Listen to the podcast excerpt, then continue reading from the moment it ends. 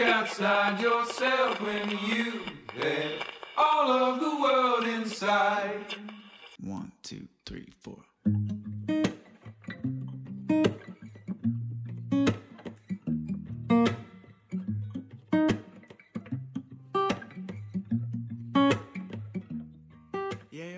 本をめぐって西へ東へ2022年12月1日木曜日本とこラジオのお時間です、えーお相手は想定家の矢作多門と愛の手役岩永聡子さんですはい、こんにちこんには。ちはいや寒いですね寒い。なんか昨日一昨日ぐらいからいきなり寒くないですか？ね、うん急ですよね。なんか朝も結構そうそう寒くて起きるみたいな。昨日もなんか日中結構僕仕事場は2階にあって、普段日中はあったかいんですよ、うんうんうんうん。うんあのあんまり暖房とかまあ冬はさすがに必要だけどこれまで暖房いらなかったんだけど、うんうん。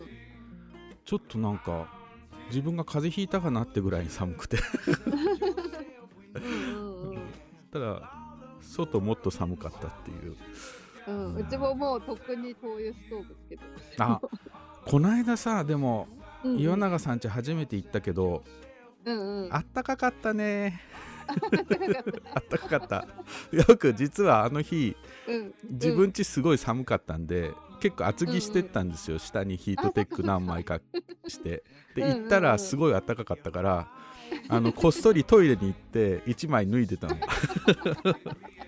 それは気づいてなかった。そうそううちまあそこそこ気密性がねきっとあの新しいね家だと、ううんん、気密性が高いんでちょっと暖房つけるとすぐ暖かくはなる。うんうん。いや、うん。なんか床暖もねあって、うんうん。ポカポカでね。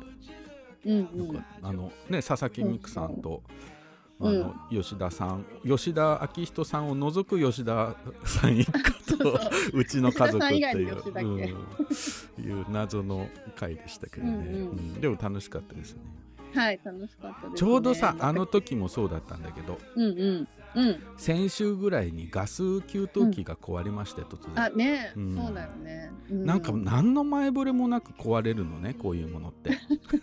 この時期にひどいよねでもね。いやなんかねでもねこの時期うん。すごい多いらしいよ、ガスそのっぱり。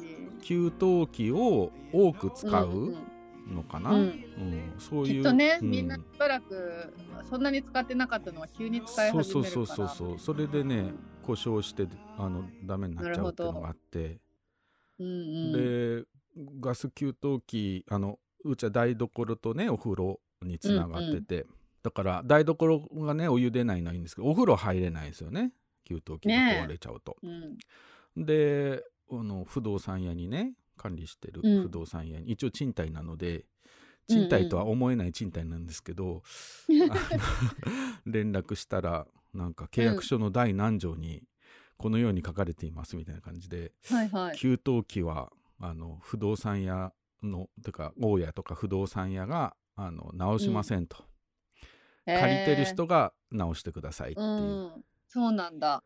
お金もじゃあ住住人持ちなんだ。そうそうなの。ええでいやなんかさうん。うんなんかまあ外せるものだったらわかるけどもうくっついてるわけじゃないですかうんうん。いつからついてるのかわかんない、そうそうわかんい。ないしうん。でまあなんとかなんないのかなと思ったけどなんとかならず、うんまあ次の更新の時のね課題、うんうん課題でちょっと胃が痛いですけどなんですけど。ででも給湯器ってさいくらぐらいかとか普段全然考えてないじゃないですか。そうだうね。ん、で調べたらまあ、うん。家族4人が使える給湯器ってうんうん。あの交換でね配配管とかもあるから、交換だけでうん。もうめあの65%オフみたいなところで15万ぐらいするんですよ。そん なに？そう普通に定価だと30万ぐらいするんですよ結局。へえ。でおこれは結構だなと思ってでじゃあ、ねとりあえず修理できるかもしれないと思って、そうだよね。ううんんうん。何かの交換、そうそうそうそうでとかで、ね。結構見積もり出張料0円であのすぐ駆けつけますみたいな、うん、ガス工事やってくれるところがあっうんて、うん。そこに連絡してもうほんとねその日のうち来てくれたんですけどうんうん。で見てもらったらね。うん。だからそもそももうね型番とかが分かんないの。あのシールが摩耗してて、うんうん、あもうじゃあかなり古い。かなりで中を開けたらうん。2005年に製造されてるから、まあえー。17年もの、でなんか普通ガス給湯器って10年ぐらいが寿命らしいのね、10年15年ぐらいではもう完全に壊れる。だから17年は結構持ってますしあとこれ修理するのに部品がありま、うん。ない多分ないだろうと。ないと、うん。はいはい、なるほどね。だからまあ新しいの買われ交換した方がいいんじゃないですかって。でえそこで見せてもらったカタログもやっぱり、ーうん。まあうん一番安くて15万ですかねみたいな。工事費込みでみたいな。言われて、えそれってさ、うんまあ、あのす次の更新の時うんに言うのかもしれないけどさ、うん。じゃあガス給湯器持っていきますねそうそうそうそうなのよ。よ そうそういうことだよね。うん。しかももさ17年のうち、僕らが使ったのはうん。5年ぐらいなものなわけ、ね。だそれをさまたね、うん。十十何年先までの分をさここでうんうん15万なりね使って投資するのかってちょっとおかしな話で。おかしいよね。でそしたらなんかリースってのもあったんですよ。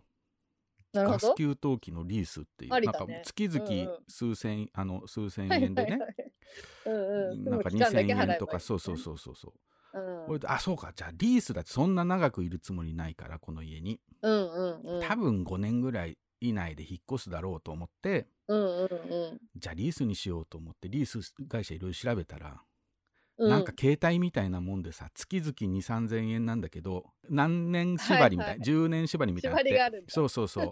それ以内に解約すると残りのうん。お金全部払ってもらいますみたいな。いやそれ、えー。結局買ってるのと同じなみたいな。しかも定価だからめっちゃ高いんですけど、うんうんリースもダメかとなって。うんうん。最近そういうの流行ってんのかな？車とかもそうだあそうね。サブスク的なね、ものがね。ね。うん。うん。おいでそんなこんなしてるうちにさもうさ1週間過ぎちゃって、給湯器が壊れてくる。お風呂なし生活そうそうそうそう。そうう辛いおいでさすがにこれやばいって言うんでそうだったもううん。なんか新古品とかでないかなと思って、そうだよね。もうヤフオクとかメルカリとかもうガンガン探して、うんうん。したらなんかまあ結構出てるんですね。うんなんか今うんあそうなん結だ構そういううちがあるみたいなんだけどなんか家を買ってそこに給湯器がついてんだけど、入居後に数ヶ月でオール電化にしましたみたいな、ああはいだからもうはいそうよそうほんと使ってない、あの12ヶ月だけ使って外したまんまのし、うん。ほほぼ新品みたいのが メルカリにいっぱい出てるんですよ。計画性がちょっと。そうだよね。うんうん。家買う時点でねなんかなかったのかなと思うけど、なんかほらオール電化のなんか助成金とかあったのかなもしかするとね。ああ、ん。そういうことか。はいはいまあうんうん。うんそれでさそんなんいっぱい出てて。よしじゃあうん。もうメルカリで買って、でなんかうん。暮らしのマーケットってウェブサイトがあってあの庭の剪定とかあの、うんうんうん。水道工事とかそういうなんかうんうん。細かいそういう仕事、その大きな会社じゃなくて個人でやってる人たちのマッチングサイトみたいなのがあって例えば京都府でガス工事をやってくれる業者みたいなので検索するとうんうんうん。バーッと出てくるんですよ。うーんでそれでこう探すとなんかうん。工事費も2万円ぐらいでできる。2ほう万ほうほうほうから2万5千円ぐらいできると。うんうんうん。で中古中古新古で買うとまあ56万ぐらいでうんうんガス給湯器も買えると、うんまあ合わせてうん7万ぐらいだったからならいいかなと思って。うんうんそれで見てたらさ、うんうん。ここにねガス給湯器の罠がありましてえ？うん。ほらできるだけそんなさ古いの欲しくないじゃん。そのせっかく付け替えるわけだから、だから、うんうんまあ2000年2021年22年ぐらいのこのうんうん。2年間ぐらいで出た製造されたガス給湯器はい。をつけようと思うと、もちろうんん中古品新古品出てるんだけどうんうん。なんかさエコキュートとかさエコジョーズとかはい。いうは機能がついてて。これまあガスを節約する機能なんですけど、うん。なんかうん。エコキュートってういうのはなんかあの電気電気を一部使ってて電気代が安い時間帯にお湯を少し沸かしておくんでその熱でうん。ガスはあんまり使わなくていいよとか。あとエコジョーズっていうのがあってそれはなんかうん排気熱あるじゃないですか給給湯器うんってうあれが200度ぐらいの熱が出るらしいんですけん。どへえ。そのはいはい排気熱を利用してその温める前の水をちょっとぬるま湯ぐらいになしど。そうするとガスで沸かすときに短時間ですぐ沸くっていうんで、へえ、そういうシうんステムなんだ。そういうシステムなんですよ。で、はいはい。ところがそのねガスジョー、あじゃないエコジョーズねエコジョーズは、その排気の熱を使うう段階でなんかねうん排液が出るんですよ。なんか多分うんうん煙的な何かそういうものだと思うんだけど、はい。でその排液がね酸性のなんか水なんだってでそのまま、あの廃棄すると、まあ、環境破壊にもなるし、まあ、はい土には染み込んでいけば家とかのコンクリを溶かすみたいなうね、ん。な。強い酸性なんで中和剤が入ってでなんかそれ用の配管をつなげなきゃいけない、つまりうん。通常のエコジョーズじゃないガス給湯器からエコジョーズのガス給湯器にするには、追加で配管工事が必要になるんですよ排排水管までの。はいはい。だから全。然2万とかじゃできないんですようん。なるほどね。それでね探したね、だけどエコジョーズエコキューもう世の中エコだからそういうのしかないですよ。新しい製品は。ほんであうん普通の何も機能ついてないやつだと思って見ると2000、それこそ7年製造とか2010年製造みたいな、古いやつしかい。ないわけ。だからさもうひこの忙しいさ 時期にメルカリのさ、サムネイルを見ながら、もうひたすらひたすらエコジョーズエコキュートのついていないはいはい。2021年、22年ぐらいのガス給湯器を探す そうそうそう。でもね、ワワードじゃねもう全然違うのも引っかかってくるんですよ。なるほどね、うん。そうだよね。難しいよね難しいんですよ。うんねでうん逆にその除外しのすることでその詳細を書いていない、ただガス給湯器なん。とかみたいな、あの、うんうんうん。型番も書いてないようなのは引っかかんなかったりするわけ、そうだよね。わかる。そう。だからねね。もうあのちっちゃいサムネイルでもううどの ガスメーカーのどの型番かぐらい分かるぐらい 大量に目利きですね、うん、あこれあこれダメ。あこれねあのエコキュート、あこれエコ上手。あこれ古い方だとかね。分かるようになってきちゃったわかるまでになっちゃっそう。でもまあなんとかかんとかね、見つけたんです。たうん。あのねはいはい。しかもね2万2万6千円みたいな。え？安い。そう。使ってもうまああのなんていうの、えっ、と使用は1年未満で2万6千うんうんうん。円みたいなのあって、でうん。容量もは OK その余計な機能もついてない、うんうんうん。でもうその型番でガス屋さんに聞いてこれつけたいんですけど、いくらですか？あじゃあこれだったら2万2千円ですと追加の。すごいすごいすごい。だから結局ほんとこれじゃ今日のゲスト会の,、事前収録をした日。そうだね、うんその後今週あるね、そうそうそう。今週なんですけど、にうん。あの工事が来てうん。治ったんです。ガス給湯器交換。うん。しかも4万8000円。すごい。トータルで。い本や当にすごい本当ね頑張ったと自分を褒めたい、うん、うん。だからあの 給湯器のことは僕に聞いて ちょっと何かあったら聞こうって今思ってた。あの安い業者も安くてすごいね真面目で 若いあの職人さんでね2人で来てくれてあ雨の中。あの日結構雨降ってたんだけど雨の中ねうん暗いところをねうんやってくれて。うんうんもうそっかそっか。なのでいつでも言って。それは本当によかった。おめでとうございます。ちょっとねこれで何か。そう寒くない。まあ家は寒いけど、少なくともうん。ね台お所とお風呂は。お湯が出るようになりました。おめでとうございます、本当によかった、うん。あの今日はですねえっ、と、はい。ゲストトークが、えー高松の本屋さんナタ書、うんちょっと変わった名前ですね。ひらがなの何、はカタカナの谷、うん。えー書店の書でナタ書っていうんですけどの、はい。えー藤井義行さんに、えーお話を伺いました。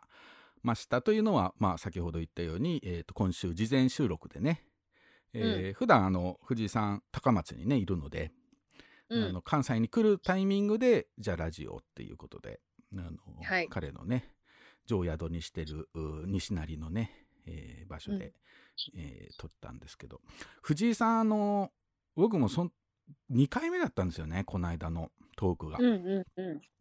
あのそれまでねちょっとメールとかツイッターとかで軽く触れることはあったんですけどやり取りしたことはあったような気がするんですけど、うん直接ご本人とおしゃべりしたのは、えー、とこの間のあの北加賀屋のねあのインセクツがやってたブックフェア、北加賀屋アジアブアートブックフェアかな？みたいなやつあったんですけど、うんうん。そこでもうもうなんていうのかな？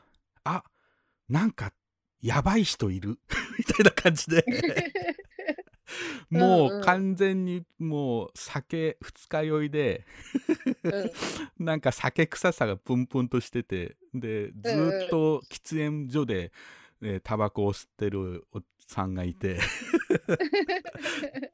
あれ誰だろうと思ったら、だうんうんうん。中岡さんだよ誰だ？あの人あの人だよ藤井さんって言われて。それで挨拶したんですよね。藤井さんっつって、うんうんうん。うん。あのあ本当ラジオにチラシあげたんだよね。そしたら、うんうん。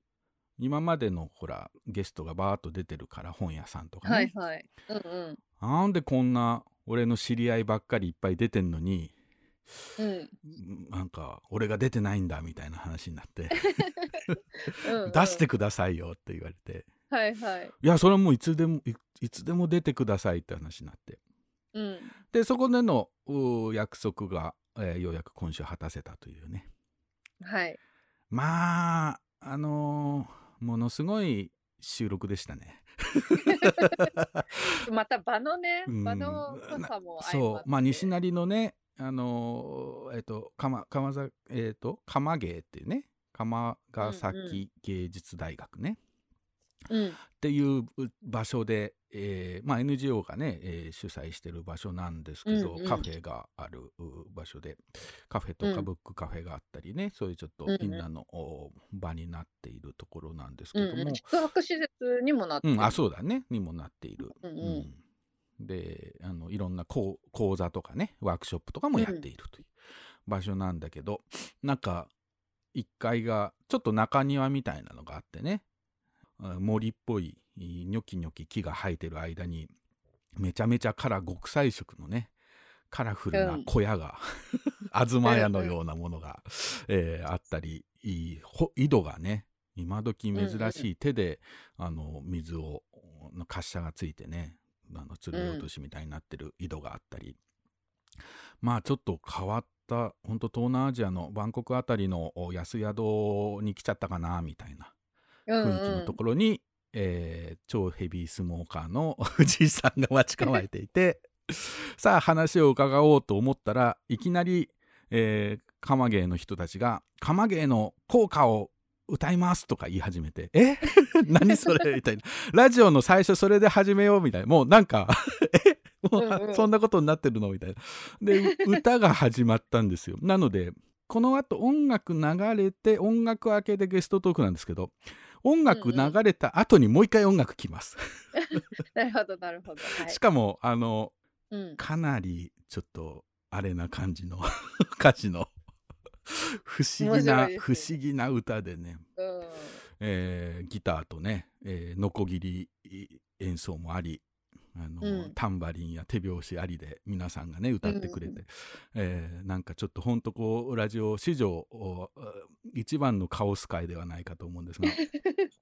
ほんとこラジオのジングルもね。あそうそうそう「ほんとこラジオ」ってねなんかその場で作って、えーくれてん。そこも歌ってくれました、えーちょっとね藤井さんの話もかなりぶっ飛んでる上に話があっちこっち行くので編集したんですけどううんうんなんかあれ？さっきの話何だったんだろうっていうまま、えー 次の話題に行ってきますけど。まあそういう人いるよねそういう人。あれ何の話してたんだっけ？みたいになっちゃう、うんうんで、もあの喋るかあの話は止まらないみたいなね。うんううん。んえーまたエンディングで戻ってきますが、えー最初の曲「ヘイジュディ」で「ははは」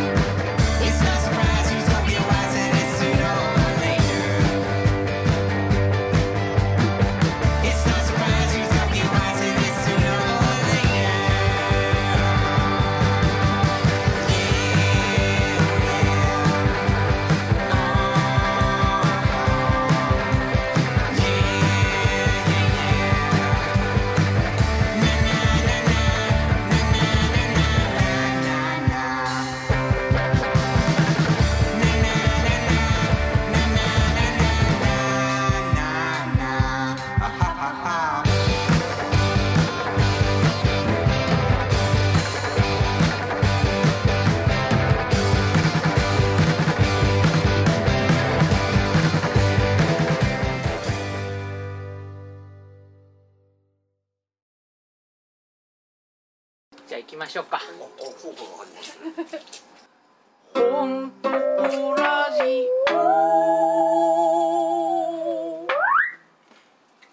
釜ヶ崎芸術大学校歌山王子どもセンターほんとこラジオ大阪コネクションズ大阪ようこそ鎌ヶへ。ようこそ鎌毛へ。噛んでる本番に弱いな本当に。井戸にとも。さあ皆さんご一緒に。 one、two、three、four。い、やいやいやよよよ。いやいやいやよよよ。いややや。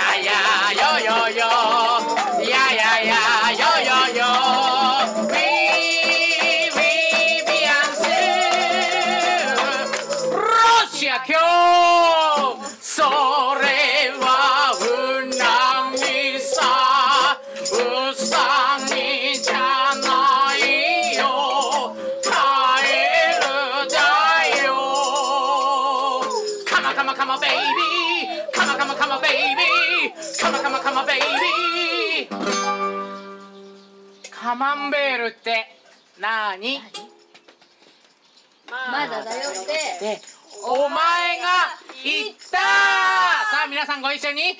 下克上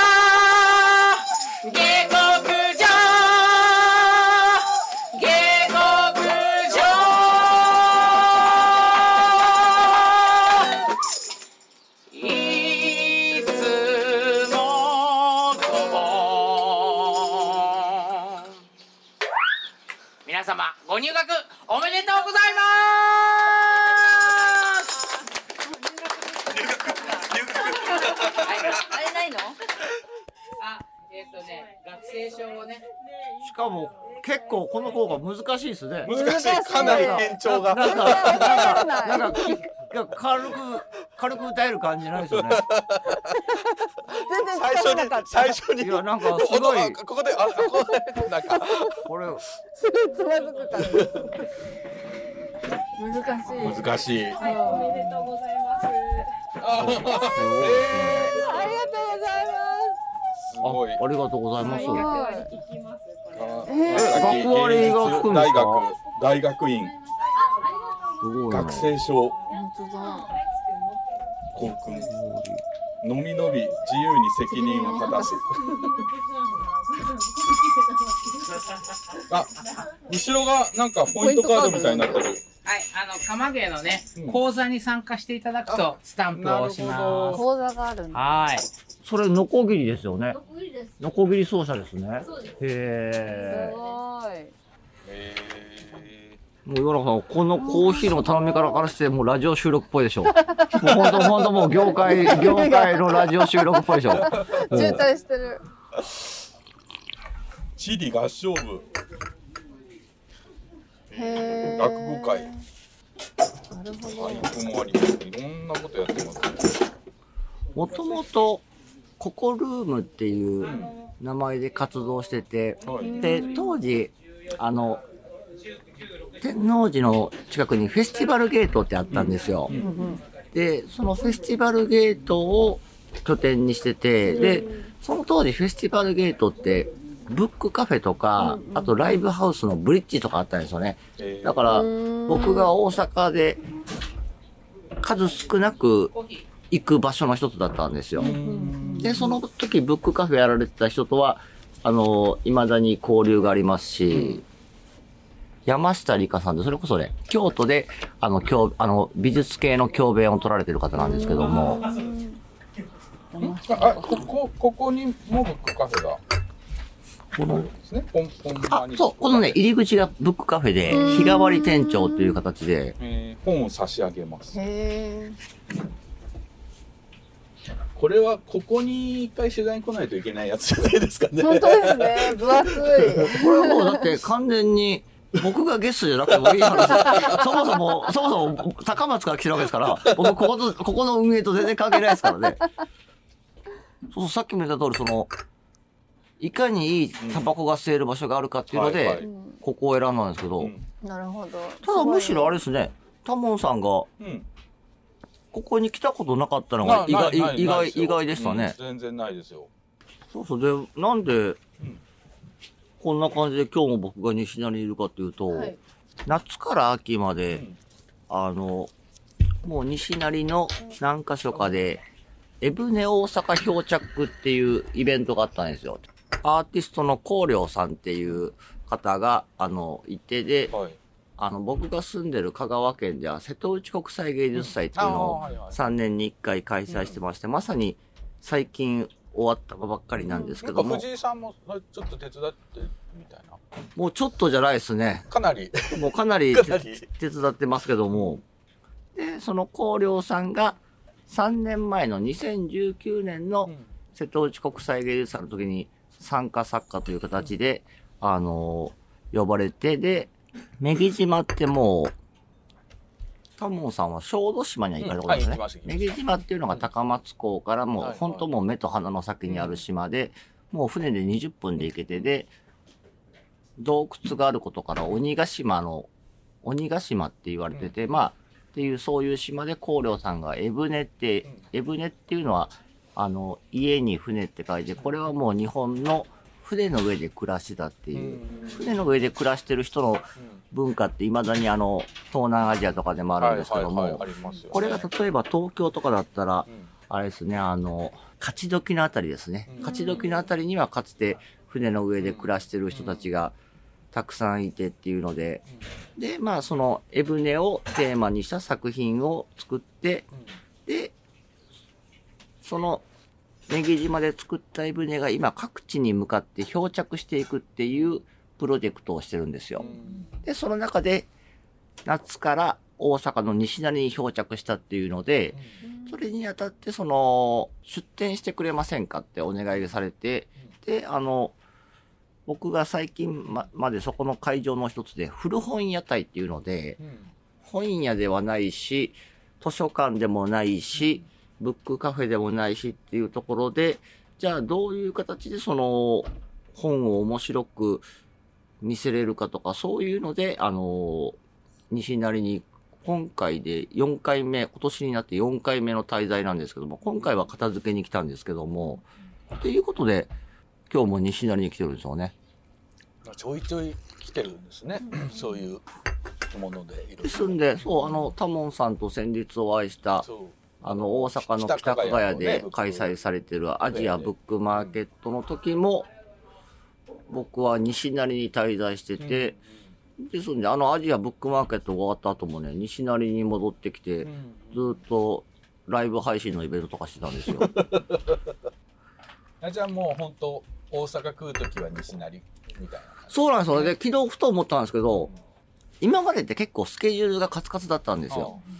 まあ、あの、自分の仕事とか。で、今回も、ちょっと今、仕事とかもいろいろ落ち着いてるんですよ。だからよく考えたら、高松から来る上で、まっすぐ西成に来る必要ないんですよ。途中神戸に行って、神戸の本屋さん寄ったりとか、別に大阪も西成で回ってるわけじゃないじゃないですか。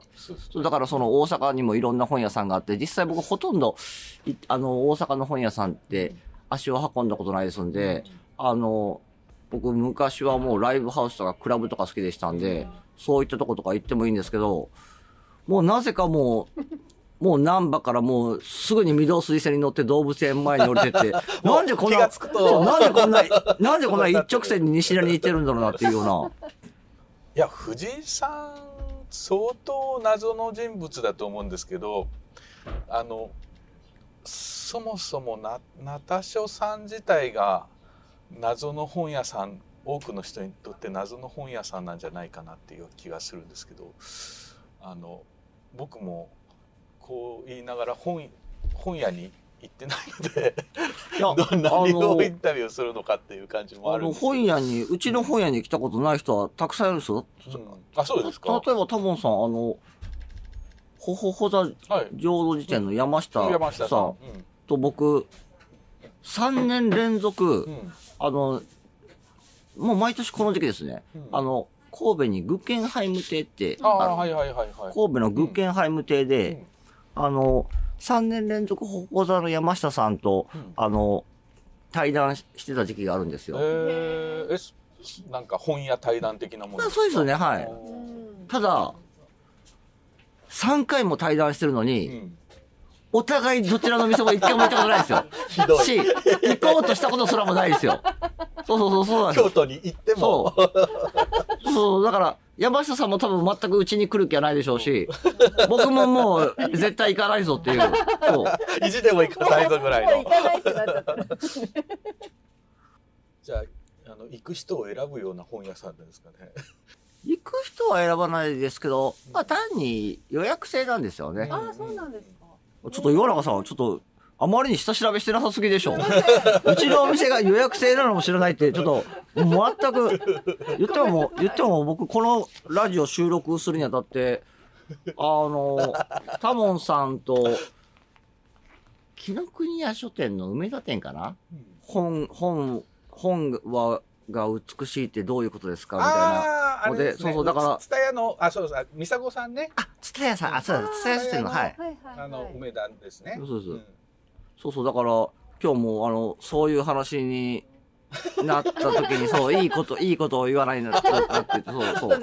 藤井、藤井さんにとっての美しい本とは何ですかって聞かれた時に、そう、パって答えれるような。おそらく聞かない。そうそうそうちょっと岩永さん、もう、うちのお店が、むしろ、むしろ岩永さん、何らじゃあリサーチしてきてないってことじゃないですか。私いつも本当にすごいスンといるんですよ。まあ、とは言いながら僕も岩永さんが何者か分かってないですからね。はい、あある意味リス、リスナー代表みたいなもので、さ初めて聞く人みたいな感じで、いつも愛の手を打ってもらってるので。しかし、こうやって僕、タモンウォッチングをずっと高松から大阪までの高速バスでしてたんですよ。いやいやいや、言っても、僕とタモンさんが初めて話したのは、本当もう先日のブックマーケットが初めてで、そうですよね。そうそうそう。で、タモンウォッチングをしているうちに分かったんですけど、タモンさんはなんと、保土ヶ谷区なんですよ。そうですよ。保土ヶ谷ですよ。で、あの、僕、横浜国大だったんですよ。そうですか。ですので、僕、保土ヶ谷に住んでたんですよ。あの、電車で言うと僕は相鉄線沿いなんで、うんうん国大の方はね、そうですはい、なんですけども、そう、あの、あちょっとじゃあ山を挟んで。そうですね。ねですね。あの、JR の保土ヶ谷の方ですよね。そうですね JR の保土ヶ谷。そっちの方って山があるんで、しかももう鉄壁の山なんですよ。結構急。だから同じほど、ね同じ保土ヶ谷区ですけど、あの、僕らの大学の人たちが、JR の保土ヶ谷の方に行くってまずないんですよ。そうでしょうね。それぐらい、それぐらいの山があるんですよ。まあなんか、そもそもほどがやって谷って書くぐらいで、山がすごい多いんです。山とか谷が多いんですけど。もう僕の住んでたあたりも、もうすごい変わったみたいで、三輪車の中岡さんたちがやられてる本屋さん。妙蓮寺。そうそう、だから、そう、はい生活通じ方さんとか、妙蓮、だからもう、東横なんてもう、もう僕のもう縄張りなんですよ。意外。だだから、まさかね、妙蓮寺に本屋ができて、その本屋がね、話題になるなんて、僕の頃なんてもう、考えられなかったですからね。し、あの、妙蓮寺の一つ手前の白楽にも、今、ツイードブックスさんで、ツイードって本の、本の、あの、あ、本じゃない、服、服、あぱ服の言葉なんですけども、で、細川さんっていう服が好きな方がやってるお店があって、そこの1周年記念の時に僕、トークイベントで呼ばれていたんですけども、白楽と妙蓮寺にそんな新しい本屋ができるなんてね、何が起こってるのかね。え、もともとでも、出身はどちらなんですか？もうね、めんどくさいから、めんどくさい。あんまり、いや、めんどくさいからあんまり言わないんですけど、僕、大阪生まれなんですよ。じゃあ、むしろ、ここ地がここがっていうか、こっちが、で、よくね。よくあの、よくあの、大阪生まれの人、大阪出身の人っていいるじゃないですか。話してたまあそれはら。それはいますよ。はい。でも僕、本当に、本当もう大阪の、もう梅田の近くで生まれたんですよ。へー。そんなところで。で、、そうで、小学生の頃から僕、重曹で、重曹に行って喫茶店でコーヒー飲んだりとか、だから本当の、本当のもう大阪の町っ子だったんですよ。だから、もうそんじょそこらの、その、東淀川、東淀川区はまああれだな、まあ何枠とか、そんじょそこらの大阪の人たちと、お同じ大阪出身に、そう、くくられたくない。そうこっちもうガチの、ガチの大阪、そう。いや、でもそういうのありますよね。横浜も結局広いから。あもう京都のそう中そうそう。なんか、横浜って言って、え、そんな新興住宅地に住んで横浜なのみたいな人もいるわけですよね。そうなんですよ。だからね。で、で、なんで、なんで僕、大阪出身って言いたくないかって言ったら別に隠してるわけじゃないですけども、あの、なんでもない日の、こんな感じの晩ご飯に、僕一人っ子なんですけども、こう、親父とおかんと僕がいて、本当あれですよ。別になんでもない普通の日ですよ。で、あの、親父が、もうお前ら二人おもんないって言って、で、でもうお前らおもんないから俺もう、あの、離婚して、あの、なんか、東京行く、東京の方が面白そうやからって言って、で、本当に何でもない日の晩ご飯の時に、急に離婚が決まって、唐突にそうそう、唐突に。で、お母さんもえって感じなんですかそうそうそう。で、で、で、翌月から母親の実家の高松に行くことになって、で、それで中学、高校、高松で過ごしたんですよ。だから、こっちからしたら、ね、急になんでもない日に普通に肉じゃがとか食べてたら、お前らおもんないからって言って、で、翌月にはもう縁もない高松で暮らすことになったんで、だから、だから出身は大阪なんですよ。じゃあちょっと大阪複雑な気持ちもありますね、それは。おもんないわひどいおもんない、おもんないってそんな、そんなね、小学2、3年生の面白いなんて、いわゆるその、テレビの影響とかじゃないですか。はいはいはい。そうそう。だから、そこでそのね、小学10歳とか11歳でその、独自の面白さとか、そら、出せる人はいるかもしれないですけど、いや、いやそ、そんなのを求めた いや発言じゃないよね、それって。ただ問題はね、親父もそんなに面白くないですよ。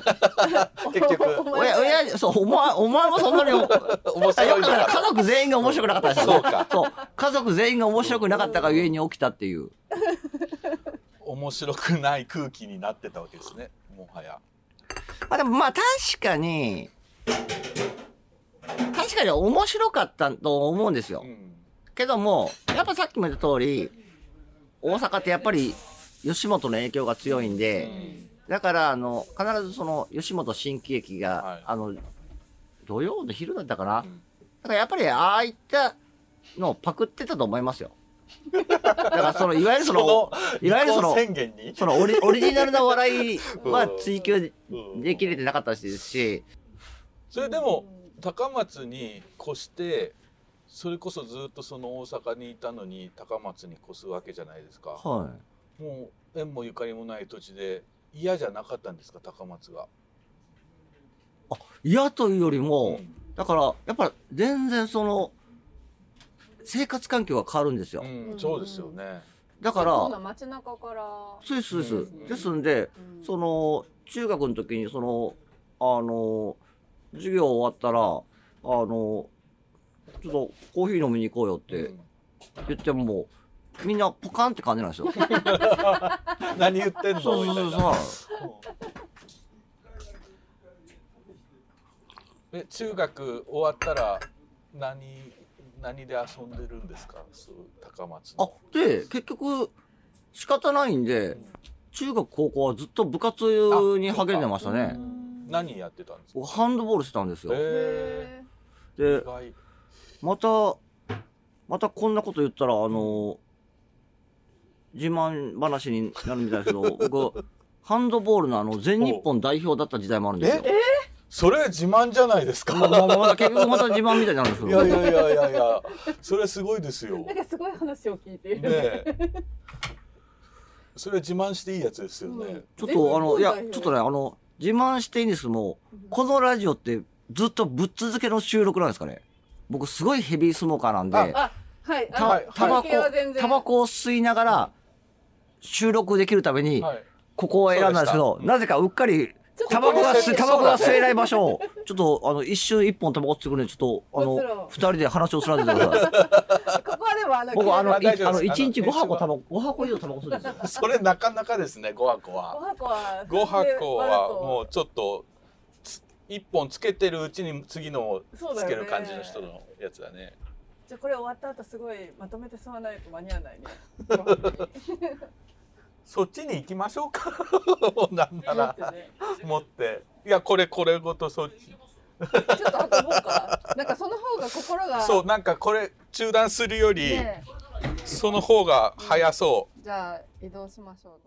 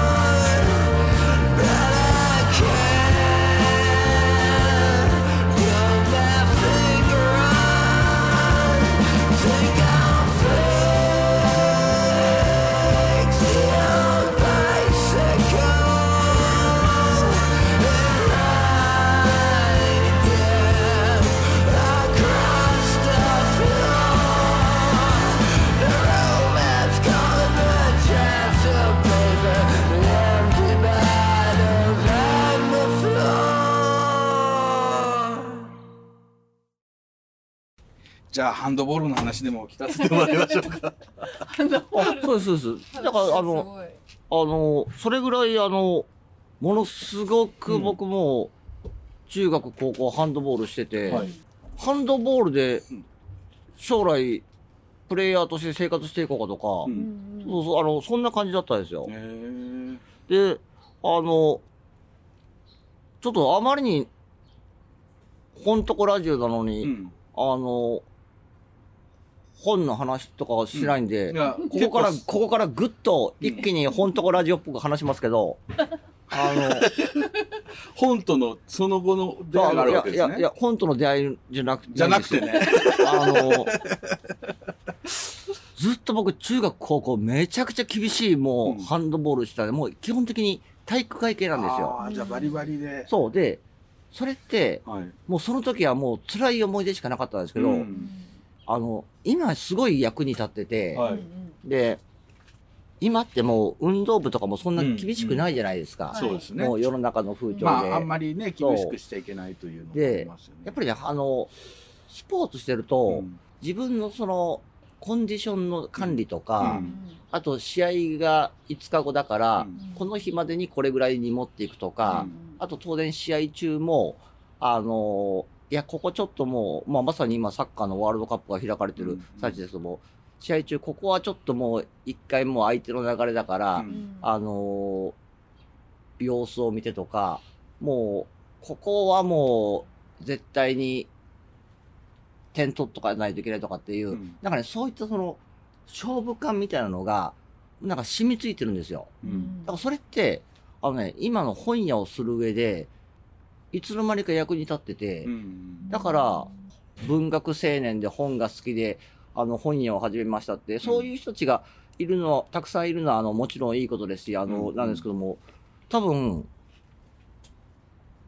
ものすごく体育会系の悪上がりで、本屋をしたって、うん。体育会系の本屋はね、もうひ、あの、僕の知ってる中で、長野県の松本のしおりびああ、のはい。菊池くんはもうガチの陸上の人なんですよ。そうですか。だからなんとなくね、菊池くんは僕よりも一回り年下ですけども、菊池くんとか見てると、なんかね、わかるんですよ。うん、やっぱ体育会系で育った人はう、ん。あの、そんじょそこらで精神的に左右されないんですよ。あ、そ、そんなもんですか。よくその、子供の頃どんな本読んでましたかとか、あの、そうですよね。大会インタビューで聞きますよね、そうそうそう。あの聞かれてうんですけども、本当にね、もう、本読む時間すらなく、うん練習に練習してますはいわけですね。ただもうあれですね、走れないですね。いやーそう、いや、だって、それって、ハンドボールのことをやってたのって何歳ぐらいまでのことですか？大学でもうん、ハンドボール部に行ったんですよ。うん。横横浜そう。じゃあ、もう周り、ね周りが、周りがもう下手すぎて、うん。うんあ、もうあ、こいレベルがもう、ももう、もうこいつらと一緒になんてもうやややってられないってなって、で、そこから、なんかあれですね、人生が悪いように悪いように。そ うそれまでは比較的、そう、いわゆる、いわゆる、いわゆる、いわゆる進学校にう、行って、はいはい。スポーツもできて、で、まあ大学もほどほどのところに行ってっていう、まあほどほどに日本だったらまあ、旧大点だろっていうやっていけるかなみたいな。ととこだったんですけど、うん。あの時大学の奴らが、ハンドボールが下手だったせいですよね。そ うここんなことで。で、でも、でも、人のせいででも、こんな奴らと一緒にやってられるかってなって、で、そっから、もう、裏の世界に ちょっと待ってください。足、足を踏み入れるようになりましたね。それは、それまではずっと表世界にいちょたんですよっと待ってくださ。い。裏の世界って何ですか？具体的にはまあまあ、いわゆるその警察に捕まるとか、あの、横浜って、まあ、はい多分さん、そそこそ横浜なんではい分かると思うんですけど、あの、横浜連合はいとか、はい記憶にあります、え名前ぐらいしか知らないです。そうだえ。ええ当時、当時もう関東さ、関東最強の、あの、暴走族だったんですよ、横浜連合が。大学生の頃って、まあ、バイトをするんですよね。うんあの、そのため、その時によく、居酒屋のオープニングスタッフ大募集とかあって、あーはいはいはい。あの、よくそういう求人があるんですよ。はいはいで、なんか、居酒屋のオープニングスタッフ大募集って言葉やっぱり弱いじゃないですか。大学生で、大学生だから、なんか、なんか、なんかね、なんか可愛い女の子が来るんじゃないのかとか、なんか楽しそうじゃないかとかね。そうそううん横浜のね、西口に、うんあの、居酒屋ができたんで、はいはいあのそこの居酒屋のオープニングスタッフに僕、受けたんですよ。うん。で、30人ぐらい採用されたんですけど、この中でうん。一番仕事ができないやつが、うんは、系列の立ち食い蕎麦屋さんに回すからなって最初に言われたんですよ。なんか、島送りみたいな。そうそうそう。急に、せっかく求人に答えて言ったのに。で、回すからな。立ち食いそば屋辛い。で辛いイメージしかない。横浜の居酒屋のオープニングスタッフに募集してくるような人なんて、うん。もうろくなやついないですよ。もう、もう、本当モヒカンとかもう、うん。もう、ピアスもうん。腹からはいはいはいとか、で、で、それこそその、横浜連合の子たちも、うん。あの、言っても、普通にそあの暴走族では食べていけないんで、うん。で、あの、武装高校とかしてますか？あ、わかりますよ。そう、はい。武装高校うん。の OB がまあ、結構横浜連合仕切ってるんですけど、だから武装の子たちとかが来てて、で、1ヶ月経った段階で、結局立ち食いそばに行くことになったのが僕になったんですよ。あ んで、もう、身長180超えるようなあ。、うんもう、めちゃくちゃ悪そうな奴らが、怖そうな。まあ確かに藤井さんほど働かない人はなかなかいないですよ。って言って。そう。でだからもう、もう、僕からしたらもうその、普段その、横浜連合とかで集会してるような人たちが、あの、いや、藤井さん、ほんと仕事しないですよねとかって、もうみんなが感心してるんですよ。それで、でもその、ハンドボール部でこう、で、培ったこう、なんかこう、キビキビ体育会系で、バーッと働くとかじゃなかったんですか？あ、やっぱりね、うん高松から、うんなんか、横浜に行ったんで、うん浮かれてたんでしょうね。ああ、そうか。わあ、都会で来た、みたいな。うんうんその横浜の大学が決まって、うん。あの、高松を出る時の日のことを未だに覚えてるんですけども、その、まあ当時まだ、あの、健在だったおじいちゃんに、うん。あの、今から横浜行ってくるけども、あの、俺はもうこの町に二度と戻ってくるつもりはないからって言って、うんで、ちょっとアメリカの映画みたいですそう。ね。、こう、うん JR に乗って、で、横浜に向かったんですよ。うんまあ、なんか、自分の世界がなんか、パーって切り開かれるような感じじゃないですか。うんその新天地に行くってて。ねで、横浜の大学に行くんで、うん横浜に住むんで、うん本来、新横浜で降りないといけないじゃないですか。はいまあまあ、そうですね。新幹線はね。でも、やっぱり、新横浜って要はうん、途中なんですよね。うん。うんその次品川、東京ってあるんで。ですねうんだから、途中で降りるのはこれは負けだなって思って。途中下車が。そう、そう。うん。もう乗るなら最後まで乗ってやるって言って東京まで行く。そうでうん東京駅に降りたんですよう。。うんんで、東京に降りたら、とりあえずまず、やっぱり中央線に乗らないと負けみたいなところあるじゃないですか。あれ？方向がだいぶ 違う。方向が。で、中、中央線のう、ん中央線でうん。新宿に降りて、はい。で、まず、あの、新宿のアルタ前に行ったんですよ。うん。で、その、当時、うん。あの、笑っていいと思うのね。収録をそうですね。毎日してるじゃないですか。だから僕はもうアルタの、うん。こう、裏口に回って、おで、こう、タモさんの出待ちを睨みつけてたんですよ。うん。芸能人出てくるかな、みたいうん。な。あの、お前ら、そんな芸能人とかに俺は、あの、のぼせ上がらないかなって言って、もうぐっと、タモリだけを。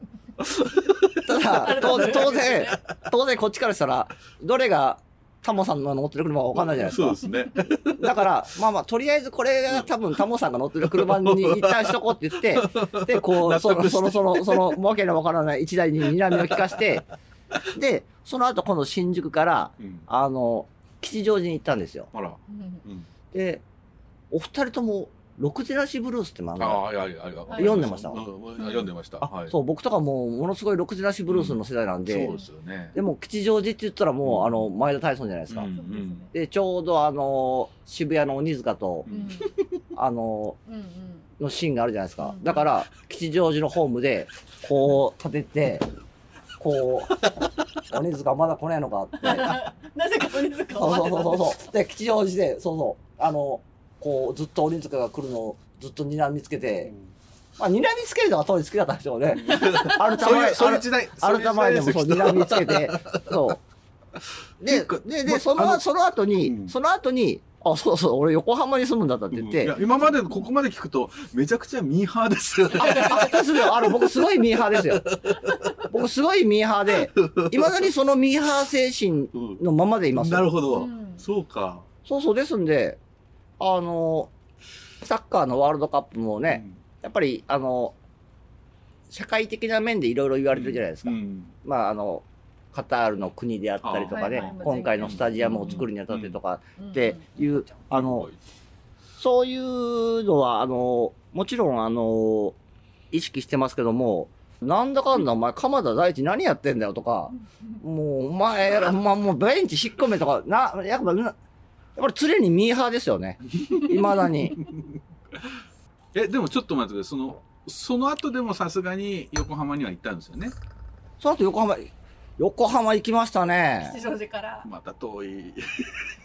横浜行きました、横浜行きました。はいぐるーっと行った感じです、井の頭線で渋谷に出て東横線かな？うん。そういう感じでしょうね。おそらくそうでしょうねそうでしょうね。だからなんだかんだ横浜住んでたんですけども、とりあえず何かあったらあの、渋谷に行ってたんですよ。まあ、相鉄千円線って、本当まあ、こっちはなんだけど、まあ、何もないとこですからね。もう本当に、あの、僕が住んでた高松、当時の高松よりも、もう何もないんですよ。い遺産で出てきたけど。けどそう、遺産、遺産で。横浜という響きにで惹かれたけども。で、当時相鉄沿線は、鶴亀、鶴亀ランドっていう、スーパーが幅利かしたんですよ。鶴亀ランド？ちょっと、温泉みたいな名前ですね。え鶴亀ランド知らないですか？鶴亀ランドはちょっと僕の文化圏にはなかったですね。で、鶴亀ランドに入ったら、店内の BGM が、あの、ヒップホップ調なんですよ。鶴亀なのに。あ、あ、えあのね、あの、本当にもう、鶴亀安いよ、今日レタス。レタス買うのが、この白菜。白菜3つで300円。鶴亀安いね、またこれよって。もうその鶴亀ヒップホップをずっと去って、なんだこのダサい街はって。辛い。辛い。まあ、だから横浜はね、あの、いい思い出がたくさんありますし、あの、またいいつでも行きたいなと思いますけども、でも、決して、決してあれですねは、決しておしゃれな街とかではなかったですね。いや、そうですよはね。うんみんななんか、ほら、神戸とかもね、こう、あるじゃないですか。こう、おしゃれな感じのイメージが。ジがあああいう感じで横浜もね、おしゃれな街って思う人が多いみたいですけど、まあ、普通の街ですよね。ふあの、みんなが住んでるところは。あ、ただ、湘南とかは好きでしたね。あー。あー、なんか好きそう。言うと僕、瀬戸内海の内海に育ってたんで、うん。やっぱ海がね。そう、あのもう、あの、太平洋のその、どこまでも先が見えない感じで、だから、あの、なんかあったら由比ヶ浜で、また由比ヶ浜でまた海の向こうを見つめて、睨みつけてたんです。俺が最初にそっちの先まで行くって、もうとっくにもういろんな人たちがね、もうそっちの先、もう、もう歴史上たどったらもう、もう奥を超える人が言ってるかもしれない。だから、俺が誰よりも最初にその先に行くから、みたいな感じでやってましたね。ま待ってろよぐらいのだ感じの。由比ヶ浜のサーフショップに未だに僕サーフボード預けてるんですよ。へサーフィンもされてたのサーフィンも、とりあえずしないと、負けみたいなとこあるじゃないですか。そうですね。そのはい。もう、ミミーハーのとこから行ったらもう、そうそうそうそう絶対そこは外せない。行っといてサーフィンやらないっていうのはね。あの、先ほど、悪の世界に入ってったみたいなところがちょっと気になったんですけど。立ち食いそばで働いてたんですそうそうそう、た立ち食いああ、そう、だから、ねそう、立ち食い蕎麦屋で、立ち食い蕎麦屋でその、一番仕事をしないぐらい悪だったんですよ。で、あの、もう別に、別にもう今、珍しいよね別に今、別に今、だったらい、別に言ってももう怒られないんですけども、もう、当時相当横浜の居酒屋潰してるんですよ。え、どういうことですか？当時相当横浜の居酒屋とか潰してるんですよ。クラッシャーだったんで、そう。一番気の毒だったなと思うのは、これは本当にね、未だに、あの、謝る機会を、あの、タモンさんが設けてくださったら、うんあの、謝りたいちょっと待ってなんで僕が設け謝りたいるんですか。この場で、この場で？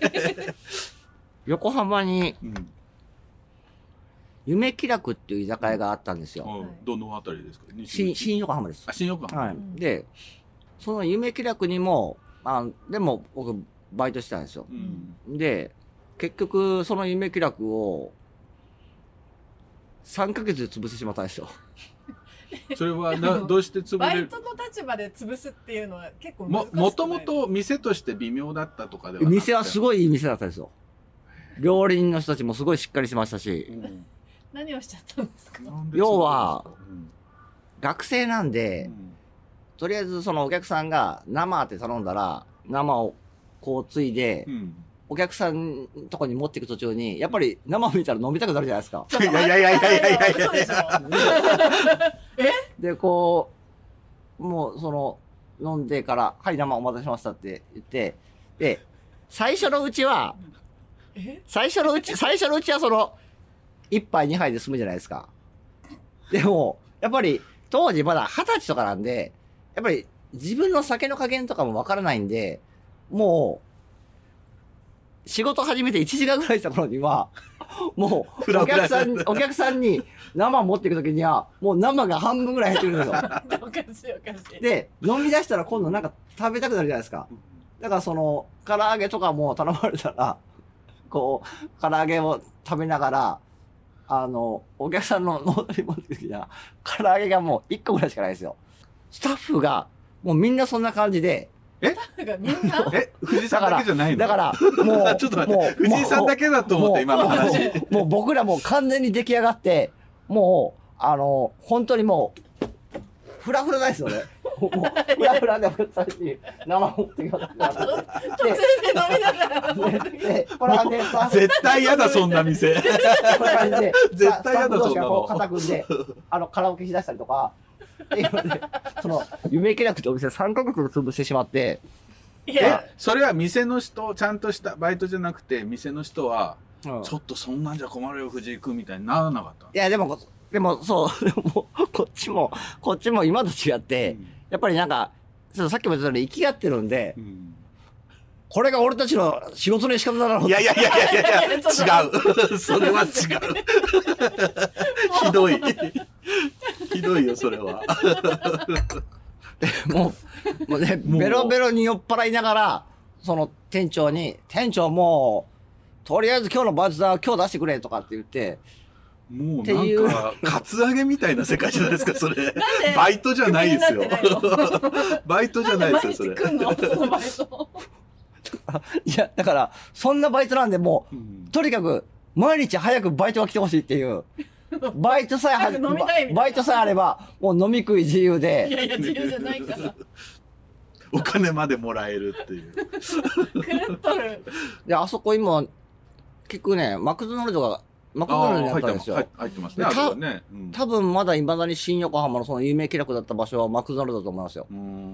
だから、駅前にあるね、マクドナルドだから確かに。だから本当に僕がもうちょっと頑張ったら、あのマクドナルドの土地、あの物件を買収して、夢気楽に返してあげたいっていうのはありますね。何を言ってんですか？本当に何を言ってるの？ええでも、そんなひどい学生だった藤井さんが、その後よく生きて残りましたね。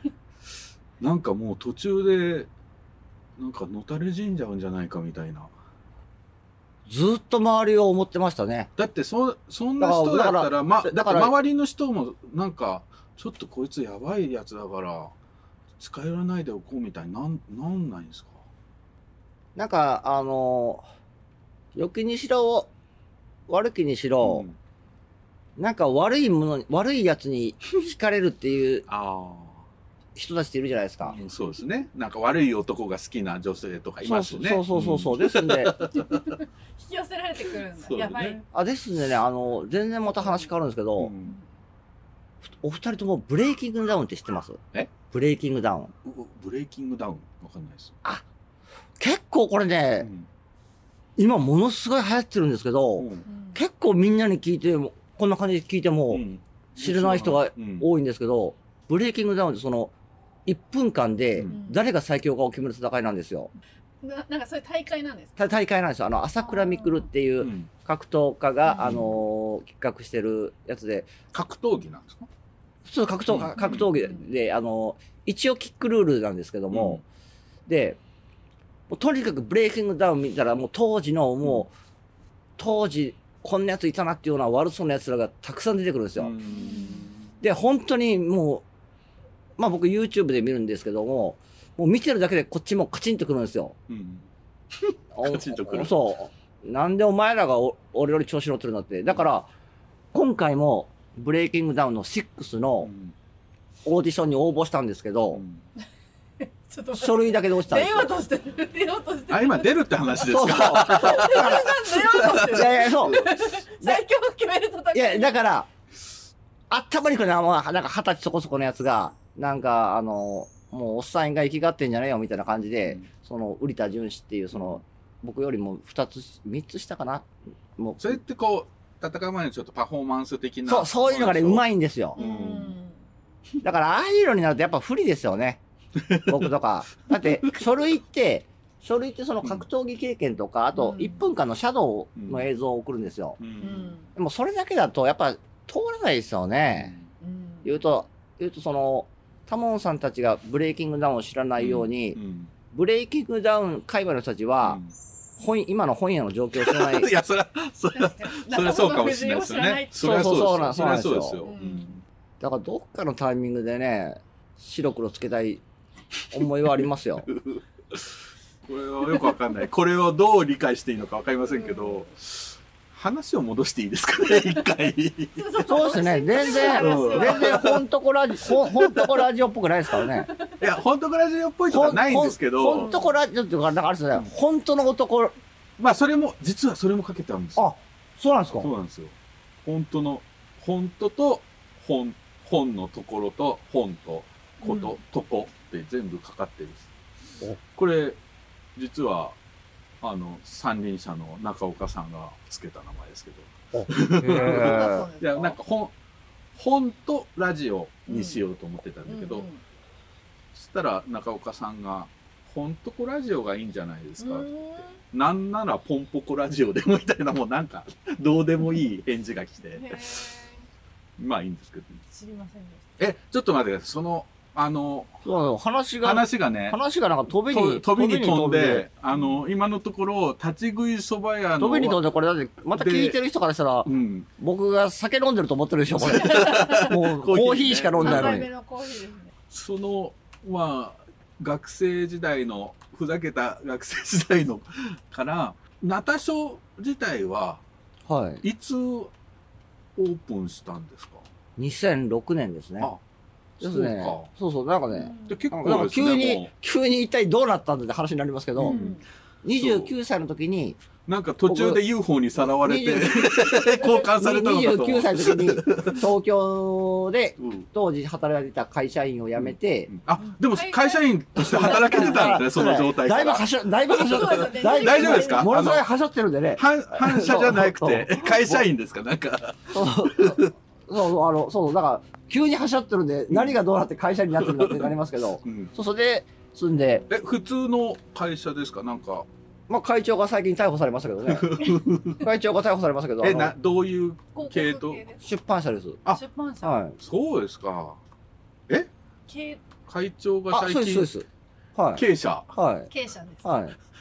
最も似合わない。いや、でもね、あってたんですよ。あそこの会社って、いわゆるその、いい本を作ろうとか、あの、出版の、あの、出版の何か魅力をもっと伝えようっていうよりも、いわゆるもう結構イケイケな会社なんですよ。もう、あの今の既存の出版社だと、あのもうこのまま先細りしていくだけだから、どんどんその新しい事業をしようとかっていう感じで、まあそれがね、今の所沢ミュージアムとかそういう感じになってて、まあそれをね、いい試みとか悪い試みとかって思うのは、それは本に携わる人によって、見方は違いますけども、ある意味、そんな感じの自分だから合ってたんですよね。もうその、よし、こんな事業をして、こんな感じでプロモーション打って、派手にやるぞ、みたいな感じで。ですんで、あの、出版社で働いてたんですけども、僕がしてたのはもう、本を作ることとかではなくて、あの、こんな新しい事業を起こして、じゃあその事業を、もう今で言うあれですよね、そのバズらせるみたいな感じですよね。どうやって話題にさせてとか、っていうようなことを、ちょっとマーケティングみたいな。そうですね、そういうことをずっとやってたんで、ですんで、今でこそ僕、その、文章を書いたりとか、まあ、あの、本を作る中の、まあ、一つの仕事みたいなようなことをしたりもしてますけども、そういったのは本当29の時に高松に戻って本屋を始めて、素人から始めたことですね。だから出版社にいたっていうと、みんなこの人、なんか文章書けるんじゃないかとか、うん。なんか編集者とかかなそうそうそう、なんか勝手に勘違いするんで、まあ、へ出版社もね、いろんな仕事ありますもんね。あでも、一応そこで本との接点があったわけですもんね。出版社っていうことで。まあ、こじつけたらありますよね。またひどい、ひどい会社だったんですよ。某経営者がね。本当ひどい、うん本当にね。何がひいや、こどかったれはんですか？ね、これは本当に絶対にあの、ラジオで編集されるんで、はいあの、カットされるんで安心して。いや、カットしないああいや、これ、これはもう絶対に。さっきのボクシングジュンとかカットするこれは、これは絶対にね、カットせざるを得ないんで、あの、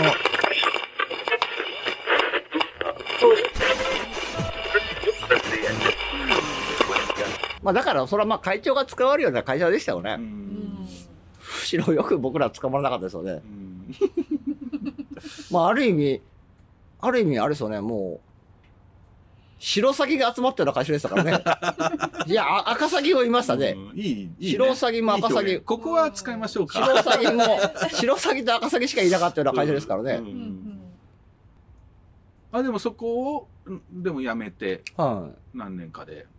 そうですね。で、29の時、2006、2005年かな ?2005 年の時に、まあなんか横浜、東京からもう拠点を変えようかなと思って、で、高松に帰ってきて、で、あの、今の本屋を始めて住んで、ななんだかでもう16年してるんですよね。そうですよね。え、最初からその予約制の本屋さんをやろうと思ってたんですか？そう、あの、最初から、だから、今みたいな話なんで、ろくに生きてないんですよ。うん、確かに。あろくに確かにとか言ってた。ろくでなしで、ブルース的な、ろくでなし。ろくに生きて、ブックストアって感じですね、今話を。ない、ない人間が、そんな、今から16年前の地方都市の高松で、本屋なんか始めて、あの、そもそも食っていけるなんて思う、思わないですよ。で、2006年って言ったら、あのーちょうど中目黒のカウブックスが2004年なんですよね。で、2006年って僕と同じ年に本屋を始めたっていうと、吉祥寺の100年さんとか、あと、銀、銀座で一冊だけの本を売ってるっていう、森岡支店さんの森岡さんが。茅場町で古本屋をしだしたのが2006年なんで、だから、東京でもそんな感じだったんですよ。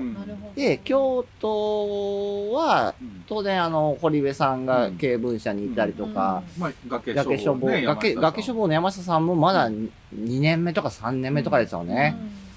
で、大阪には、当時ね、ベルリンブックスっていう、いわゆるその、もう、新しい感じの古本屋さんっていうのがああったんですけども、まあ、そんな中で、四国でそんな感じで本屋してる人なんていなかったわけで、で、今でこそね、その、本屋講座であったりとか、本屋をするための本みたいなものとか、いっぱい出てますね。出てますけども、その当時ってもう、そんな時代じゃなかったですんで、もう本当素人から始めて、とてもこんなので食っていけるなんて、そもそも思ってなかったんですよ。そうは言ってももう、普通に生活するためのお金は、自分で稼、あの、まあ、バイトなりなんなりして、稼がないといけないなっていうので、で、当然ね、未だに、いろんな形でありますけども、週末営業とか、そんな感じで本屋してる人たちとかいますけども、まあその当時そんなことも考えてなかったですよね。そうそうそう。で、まあお客さんが来るときに、まあその時に、まあお店開けて、その他の時間は、あの、普通にまあ、仕事してっていう感じで、まあ予約制にしとけばいいかっていうので、始めたんで。な何の仕事してたんですか、その間？あ、ですのでね、1年間ぐらいは、あのー地方の広告代理店で仕事してた時期もありました。そうなんですか。はへですんでね、その予約制っていうとなんか、あのー、気をてらってとかね、面白がってとかって、おあのーやっぱ思われがちじゃないですか。はいはいですけど、もうあの、全然そんなことじゃなくて、まあ毎日開けてもすごい、そう、すごい現実的に考えた上で、まあ予約制が一番いいかなっていうので、それであの、そもそもは始めたんですよ。で、そうこうしてるうちに、恐ろしいもんで、4年目、5年目ぐらいから、もう普通に古本屋として生活できるようになったんですよ。へえ、それはすごい。そう、でも、その頃にはもう結構その取材を受けたりとか、っていうこともあって、こういうユニークなそうそうそう。で、やっぱりあの、取材する側からしたら、予約制の本屋さんでもう、もうコピーからしてつきやすいじゃないですか。確かにね。そうそうそう。ですんで、ちょっとドラマがありそうなそう感じがね。そうそうそうそう、ねそういう感じで、あの、紹介されるんですよ。となると、その時点で、ああ、もう古本屋としていけるなって思っても、そこで予約制の冠を外すと、一気に取り柄のない、普通の。そうそう、普通の本屋になってるんで、これは取り柄だけは残しとかないといけないっていうので、で、それで結局、もう、で、さっきからずっと話してたの分かる通り、そんなに僕本に対する熱い思いがないじゃないですか。そう。どちらかというとねだからの、本の話は皆無ですね、今まで出てきてたりするねで。本チョコラジオでここまで本の話をしない人も。だからそう、あの、もう、今ね、いろんな本屋さん出てき出てきてますしね、頑張ってますけど、その、よし、本屋をする、本屋で、を自分の仕事にするぞとか、あの、本の面白さをもっとみんなに知ってもらいたいとか、あの、もうこっちにもそんな強い思い全くなくやってるんですよ。そう、全く強く、全くそんな思いなくやってるだっんでて、、この間あの、北加賀屋のブックフェアの時も、本売る気あんまりなさそうな感じでしたよね。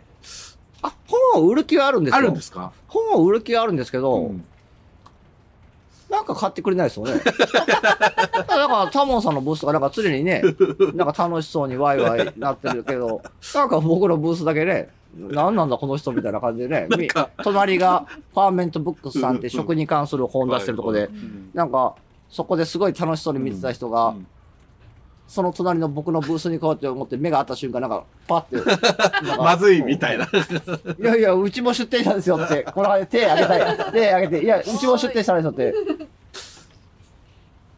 ある意味そんなに僕期待してなかった、期待してないんですよね、今も。その、本屋であったりとか、本であったりとかが、あの、これはもう必要なものだとか、もっと人に伝えないといけないとか、っていうの、あ、なんか、そもそも期待せずにずっとやってるんで、おそらくそれが一番飽きずに続けてる理由だと思いますよ。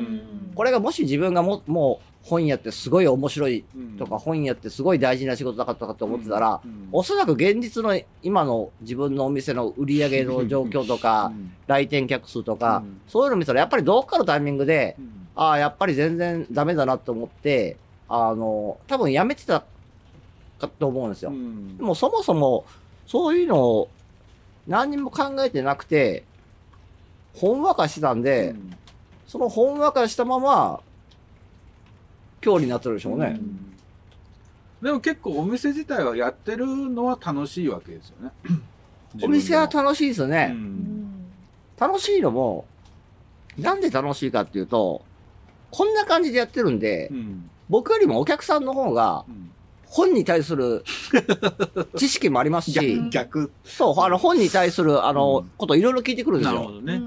で僕からしたら、いやいや、もうもう、それよりももうビール飲みに行こうよっていう感じなんですけど、一応、一応って言ったら怒られるけど、仕事ですんで、やっぱりお客さんからの本の問い合わせとか、あのー全部調べるんですよね。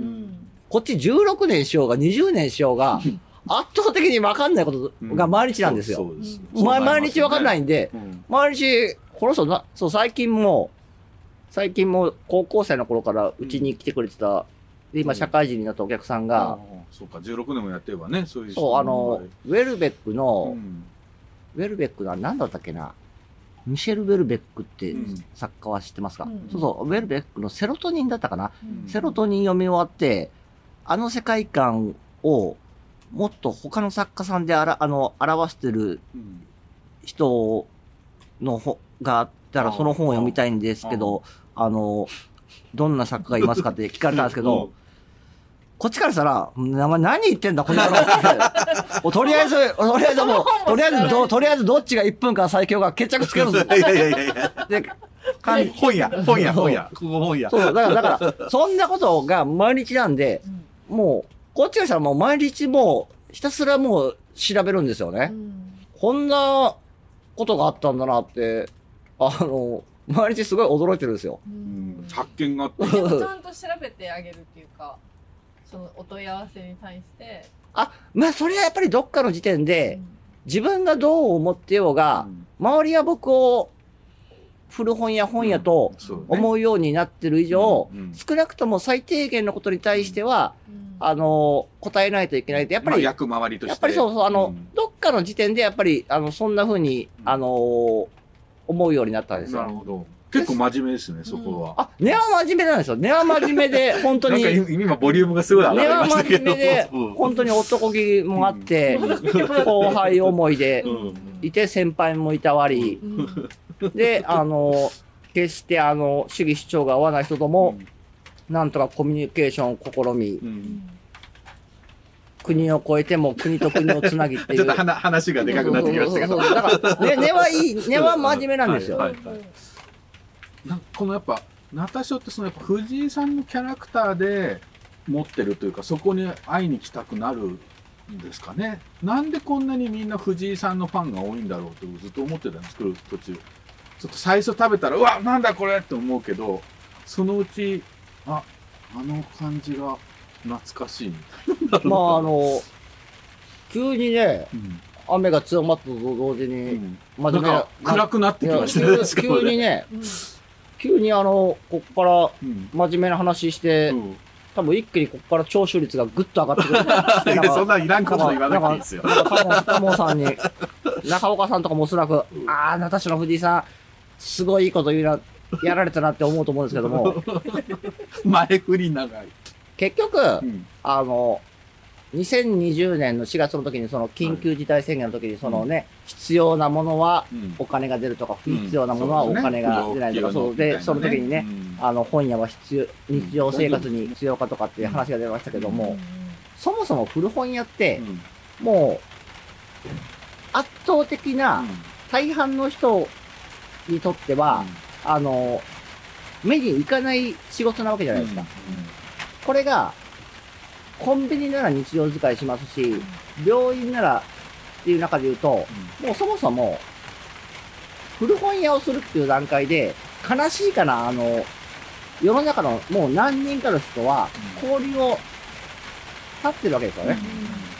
本なんて読まないとか、あの、本はネットで買うとかっていう、もう交流を立ってるんですよ。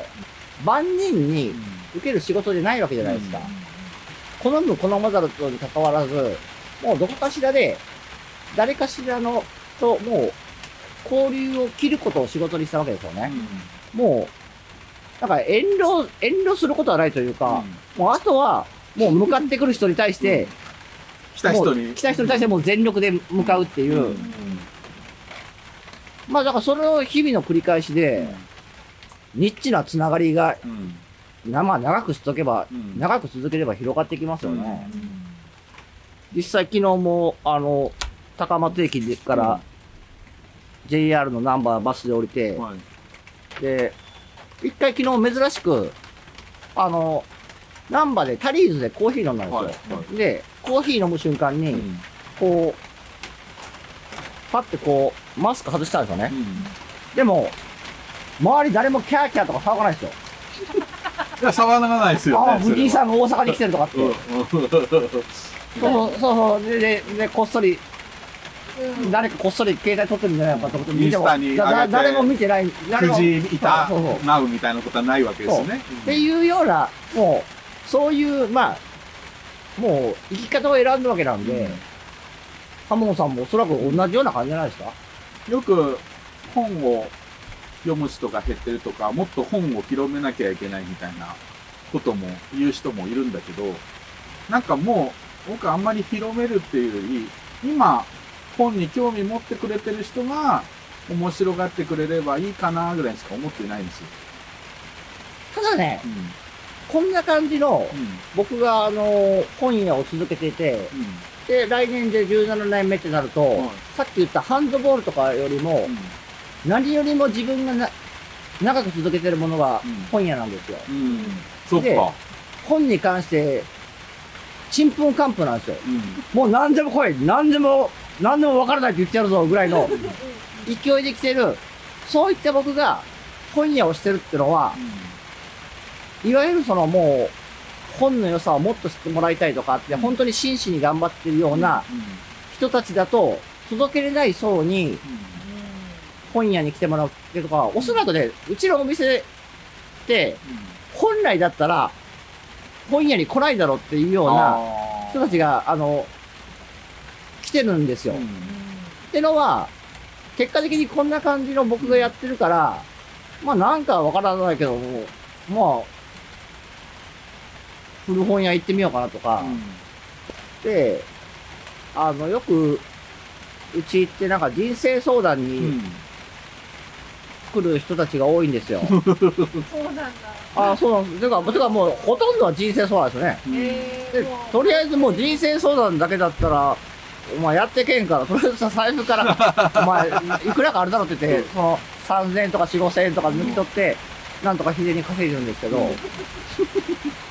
これやっぱり予約制なんで、他に結果的に、結果的に、あの、一人一人のお客さんと、あの、マンツーマン。何かしら会話とかを交わさざるを得ないような状況になってるんですよね。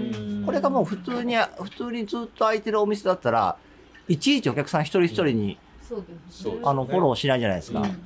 え、その予約したら、その時間帯にいるのがその人だけっていう状況。あ、それはね、あの、SNS とかで不定期ですけども、この時間は予約しなくても、あの、いいですよ、みたいな。のはね、Twitter と Facebook ページで情報を出してますね。はい。今言ったような話って、まあ大抵もうどこかしらでしてしま,、してしまってるんですよ。はいはいはい。してない話。そう、そう、はい。してない、やっぱり、してない話をしないと、はい。うん、そうですね。やっぱり、藤井、うん、藤井、ま、こいつ同じ話喋ってる、ね、そう、藤井ウォッチャーからしたら、そう、ま、またこの話で、そう10分つないでるのかとか、だって日本三大富士の一人ですからね。そうそうそうそうそうそう。そう、う。ん、あの藤井風藤井聡太に並ぶ。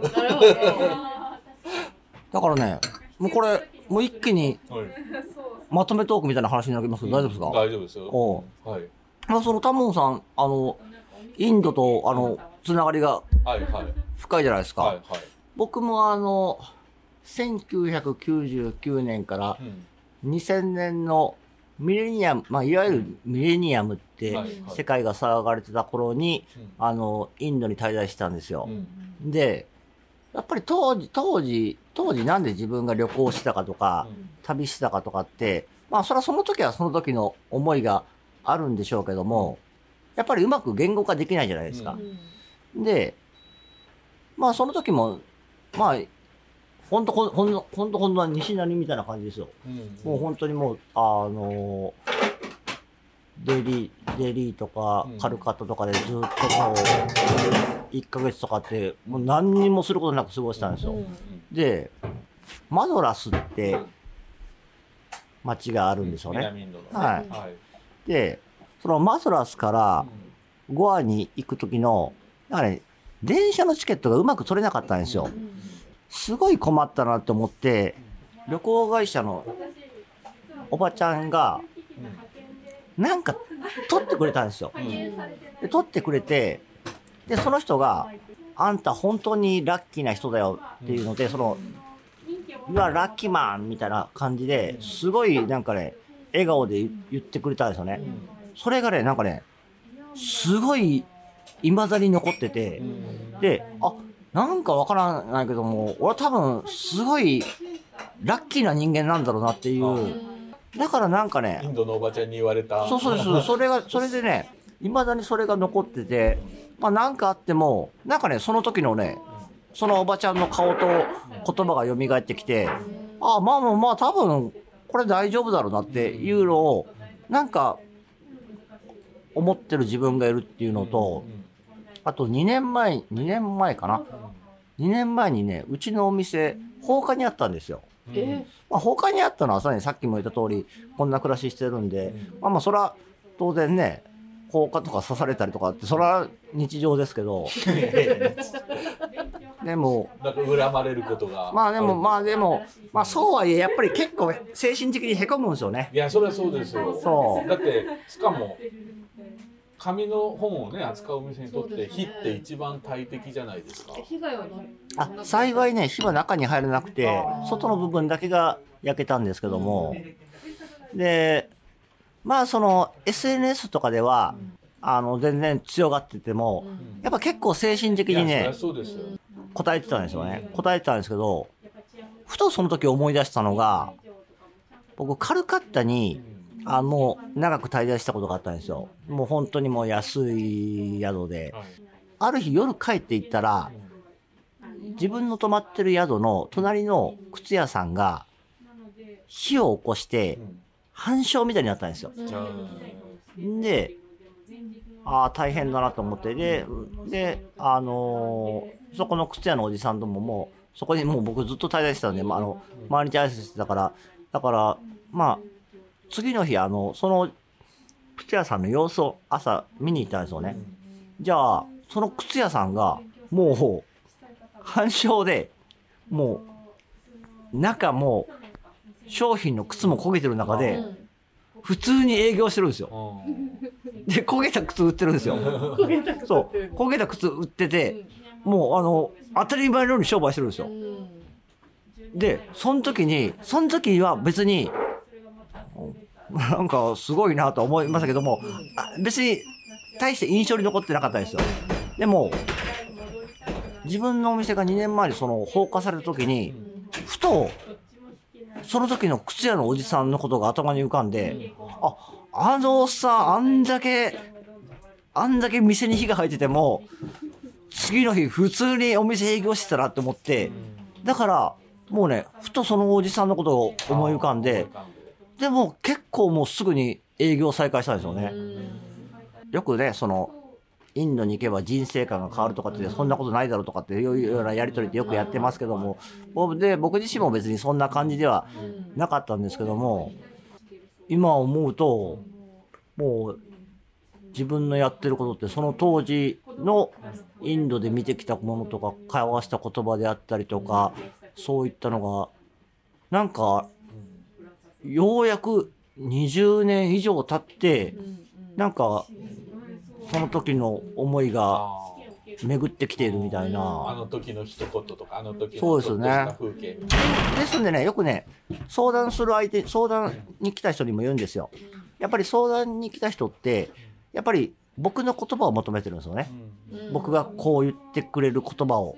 でも、それって、当然僕は真剣に答えてますけども、でもそれが必ずしも、その人にとって、あの、救いの言葉になる。それは一時的な救いになるかもしれない。それはもう、いわゆるその、自己啓発書的なものであったりとか、いわゆるもう、即効性のあるもの。もう、やっぱり世の中の人ってもう、あの、そういうものを求めてるじゃないですか。で、それでそういう本が売れてっていう。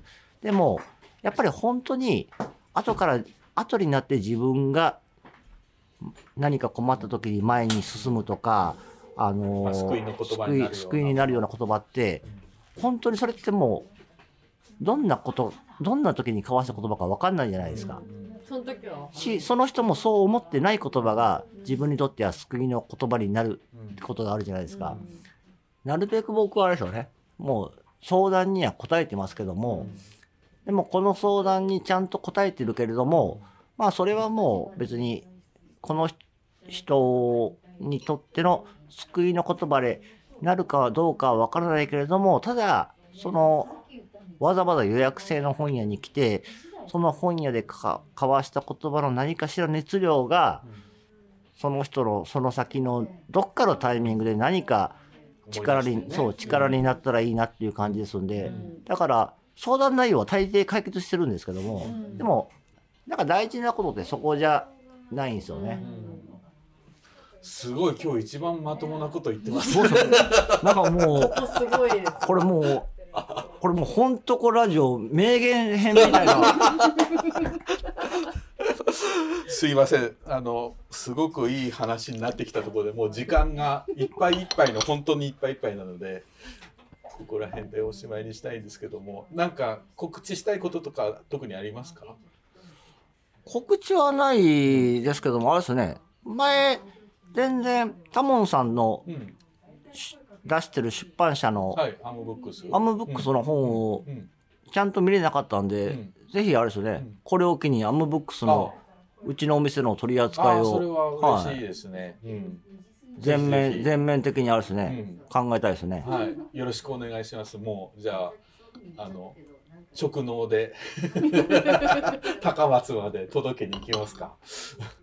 じゃあ、ぜひ次は高松で、ね、ね、会いましょナタショっていうのは何かの略なんですか？う。いやいや、それ、あ長くない？んじゃない。いやもうそれ聞いたらまた台無しになるじゃないですか、今までの流れが。いいいい話がね。えー昔の彼女のから撮ってるんですよ。え、そうなんですか？なナタリーって言うんで、そのナタリーって店名にしようとしたら、妻から、なんで昔の彼女の名前から取るんだって、で、なんか、喧嘩になって、で、まあ、ナタまでは、藤井さん結婚してるんですね。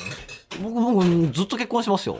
すごいね。藤井さんみたいな人が結婚できると希望。でで、しかもずっと結婚してて、女性問題で揉めたことって、記憶にある限り一度もないですよ。へーすずっとごい結婚しててっていうのは結婚の今日一番キリッそうとしてる。そうそう。そう一度もない。そうそう。一度だから、はいだからい一度もあれですよ、その、女性問題でその、泥沼になる。泥沼になったことが一回もないんですよ。あすごいですよね。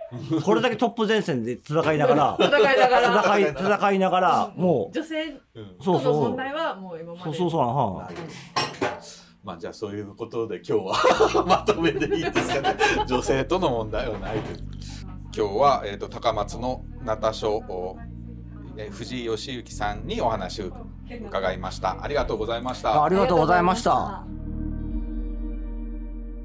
With a heart of gold, I can give it all to you. With a heart of gold, I can buy the world for you.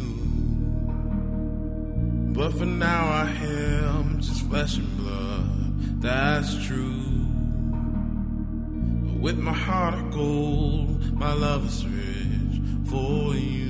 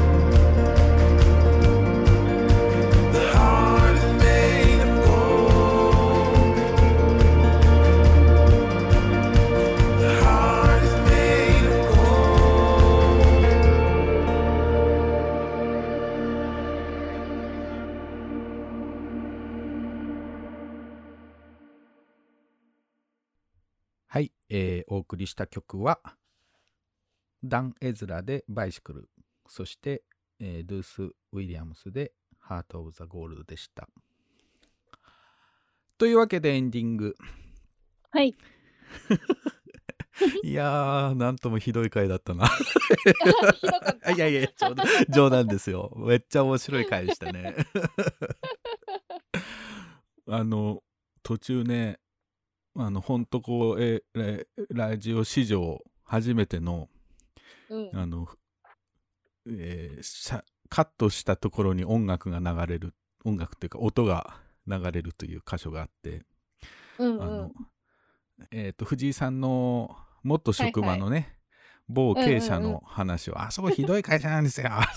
あの、例えばね、とか言って、ここはカットしてくださいよとか言ってるところは、ちょっともうつなぎようがなかったので、うんうんなんか、あの、ほんとこラジオのオープニングのノイズが、ピヨーン、ゴリゴリゴリゴリゴリバーバーバーみたいなやつを入れての、うんだからかピーヨンみたいなうん、ね。だから、あの社長会長もさ、捕まんだよね。僕らは捕まんなかったけど。なんか、ほんとひどい。ひどいね。と思いましたけど。まあでも後半はちゃんと、あの、えー藤井さんね、登場して45分後にようやくナタ書のは話が始まるっていう。うんうんうん。そうでしたね。うん、でもちゃんと本をねについていろいろはい。本やナタ書のね、えーこんな風にやってるって話も伺えたので、うん。うん。最後に、えー実は結婚してたっていう。そうそうそ 最後の最後でね、衝撃の事実でしたけどね、う。ね。あんな自由人みたいな人がねなんで結婚して普通に暮らしてんだろうな。すごいな。どうなってんだろう、うん。でもちょっと会ってみたい気もしますね。そうだね。その、うん、奥さんにね。の、うん。うん、方に。確かに、藤井さんを上回るすごい人なんじゃない？ある意味で、う ん気になる。う。ん、気になるよねえーうんうん。ツイッターの方にもお書いていただいて藤間子さんが「今日のほんとこラジオめっちゃ笑いました」同じ姓を持つあ名前がね藤井さんだからねあ、藤井そうかそうか。藤間子さんも、うんうん。同じ姓を持つもつとして本当にお酒を飲みながら豪快な話かと思っていました。笑いっていう。本当飲んで喋ってるみたいでね。飲んでタバコ吸いながら喋ってるって、ズズズズっていうのは全部コーヒーですから、うんそうそうそうそう。結局あの日コーヒー5杯ぐらいの。そう釜芸であのお会計した時になんか伝票見たらコーヒーが4杯になってましたよね、なってた。どんだけ飲むんだっていうねあの調子できっとね本屋もうずーっとあんな感じで喋ってるんでしょうねうんううんん。人生相談にそうそう来るそうそう人とあんな感じで。うん前回僕あの紹介しなかったあーツイートがちょいちょいあって目の見えない白鳥さんとアートを見に行くっていうね、はいあのドキュメンタリー映画の、えーとクラウドファンディングがね、この間終わったって話したんですけどはい。あのそのクラウドファンディングの最終日の前の日かな前夜に、うんうんあのー川内有夫さんと、まあ、三好大輔さん2人のね監監督、うんうん。と白鳥さんとお佐藤マイティさんとね4人でなんか、あの YouTube でライブでちょっとトークみたいにやってたんですよ。はい。でその時にあの一番最後にうん。あのこの「えー、とザ・ワールド・インサイド」っていう曲が流れてうん。うんこれあ、の、えー目の見えないし白鳥さんとアート見に行くのお映画のエンディングテーマでもあってかつ、うんうんとこラジオのオープニング曲でもあるんですけど、それを聞いた人が、うん。うん。あのそのちょうどう見てた人があの、まあ、映画もね、うん。見てた人もいますけどあの、うんうん。エンディングの曲を聴いてほん。とこラジオのオープニングを思い出すっていう、ちょっと ニッチな楽しみ方があったみたいで、うんえーうんかなりコアなファン。コアなファンですね。その、えっ、とね、うんたくまさんがえーツイートしてます。うんうんなぜ外側ばかり見てるんだろう世界のすべてはあなたの内側にあるのに。これあの、えーザ・ワールド・インサイドのね、うんあの和訳したあ言葉ですけど、えー、ほんとこラジオのこのオープニング曲にこんな意味があるとは知りませんでした。ほんとゆるくも深いラジオ。と書いてくださっていて、えーそれに、うん、それになんかリプライする形で、あの、作北者の方が、最近あまり聞いてませんでしたが、ほんとこラジオも好きで聞いていました。この曲の意味は考えず聞いていましたが、聞くたびにいい曲だな、好きだなと思っていました。久しぶりに聞きましたが、やっぱりいい曲ですねって書いてくれてて。青山由美子さんも昨日のオンライン4人トークもエンディングでほんとこラジオとの一体感がすごくて無性に泣けました。うーって書いてますね。時々このネタはね話するんですけどね、うん。うんそのほんとこラジオのオープニングかかってる曲が結構なあの詩が面白くてうんうん。あの外が、えーどうして外側ばかり見てるの？っていう全てはあなたの内側にあるのにみたいなね、うんいううんのが最初にかかってるんですよねラジオの。この人,、うん。人に話を聞くラジオなのに。うん。でもなんかあの白鳥さんの映画はねまさにこのうん詩とぴったり合っててこのエンディングにこれがかかるとねグッとくんですよね。うんそしてそこからまたほんとこラジオをね聞いてもらえたって。だからなかなかこのオープニング曲変えようかなと思ってたんですけど、うんううんんしばらくこまだこれでいこうかなってね思ってますけどね、真田さん、えー竹雄の営業さんがゲストのあほんとこラジオ神好き大喜びの内容でした。アラベールとかバンヌーボーとか紙の名前まで出るような話。ニッチすぎて聞いてるだけで楽しい白い紙カルタやりたい、ね 言ったね白いカルカルタね。うんうなんかあれだよね。NASA の宇宙飛行士があの真っ白なジグソーパズルやるみたいな感じで。ああそうね。うんうんうん。白い紙あのなんかこう、えー想定化検定みたいなのがあるとしたら白い紙カルタ採用じゃないですかね。白い紙カルタ触ってこれは ワンヌーボー VG135 とかね 言うんでしょうね、うん。タモンさん今だったらあれじゃない？はい。ガス給湯器カルタできるんじゃない？あできますね。ガス給湯器神経衰弱とかできますね多分。できるね。ほぼほぼ似てるのに形はあこれは林内のみたいな。わかるでしょうね。うんうん作るか。タモンさんしか楽しくないじゃん。あでもさこの紙カルタあの紙カルタ作ったら面白そうだよね。あのお正月に向けて、うんうん。あのいらないさあのもうほら廃盤になっちゃったやつとかも含めていらない紙見本あるんじゃないですか、うんうんうん。あれをカルタぐらいの形に切って、でやるとか。まああの、うんうん。紙神経衰弱でもいいですけどね えそれ白い紙神経衰弱それはきついからちょっと色紙を混ぜましょうかさすがに。案外白鳥さんとかすごい弾いたりするかもしれないけどね、うん、エンボス紙とかで、ねこれは、うん。これは左岸寺へとか言って。いやそんな白鳥さんちょっと怖いけど。森田ズーさん。えー、ほんとこラジオ74回を聞く。ゲストは足立真理子さん足立さんのことを初めて知る話の中から出てくる単語の使い方がとにかく独特で面白い。生活改善運動という著作を出されたようで購入することに。う。ん人はあ元に戻ろうとするという話があったが本当にそう思う。田舎で育って都会に出てまた田舎に戻った。小学校の頃から成功うどくの生活がしたいと思っていたけど家庭菜園を始めて釣りをしてとだんだん自分の原点に戻ってる気がするとうん。いうことを書いてますね。いや森田ズーさんもね本当いつも聞いてくれてるけど。うんううん。ん、本当足立さんの本をね引き続きいろんな人が買って読んでるみたいで、うん、どこの本屋さんでも見かけますけどね、なんか今度あれかな？どこ？盛岡かな？ブックネルドさんだったかな？ああっちの東北の方でもうイベントやるみたいですね。足立さんが行って。うん。ほうほはい。えーさすらいのアリクイさん。これ前回ですね、80回。えー今日のほんとこラジオは総集編的内容らしい。内容よ、う予告内容を確認していたら、ちょっと日曜日のいいとも増刊号を思い出した。各曜日のテレフォンショッキングを続けてみるような感じ。まあまさにそうですね。ちゃんちゃかちゃかちゃかちゃんちゃんちゃんって感じで、誰々さんの ご紹介なんつってね。うん。うん。まああれでもまださ追いついてないからね。あのそうだね。うん。うん。またあの、最近の来来年あたりに、えーやらなきゃいけないかなと思うんですけどね、うん。こっからするりと告知に入りますけど。はい。前回のねそのお「男ラジオの」あ近頃読んでピンときた本のね総集編で、うんうん。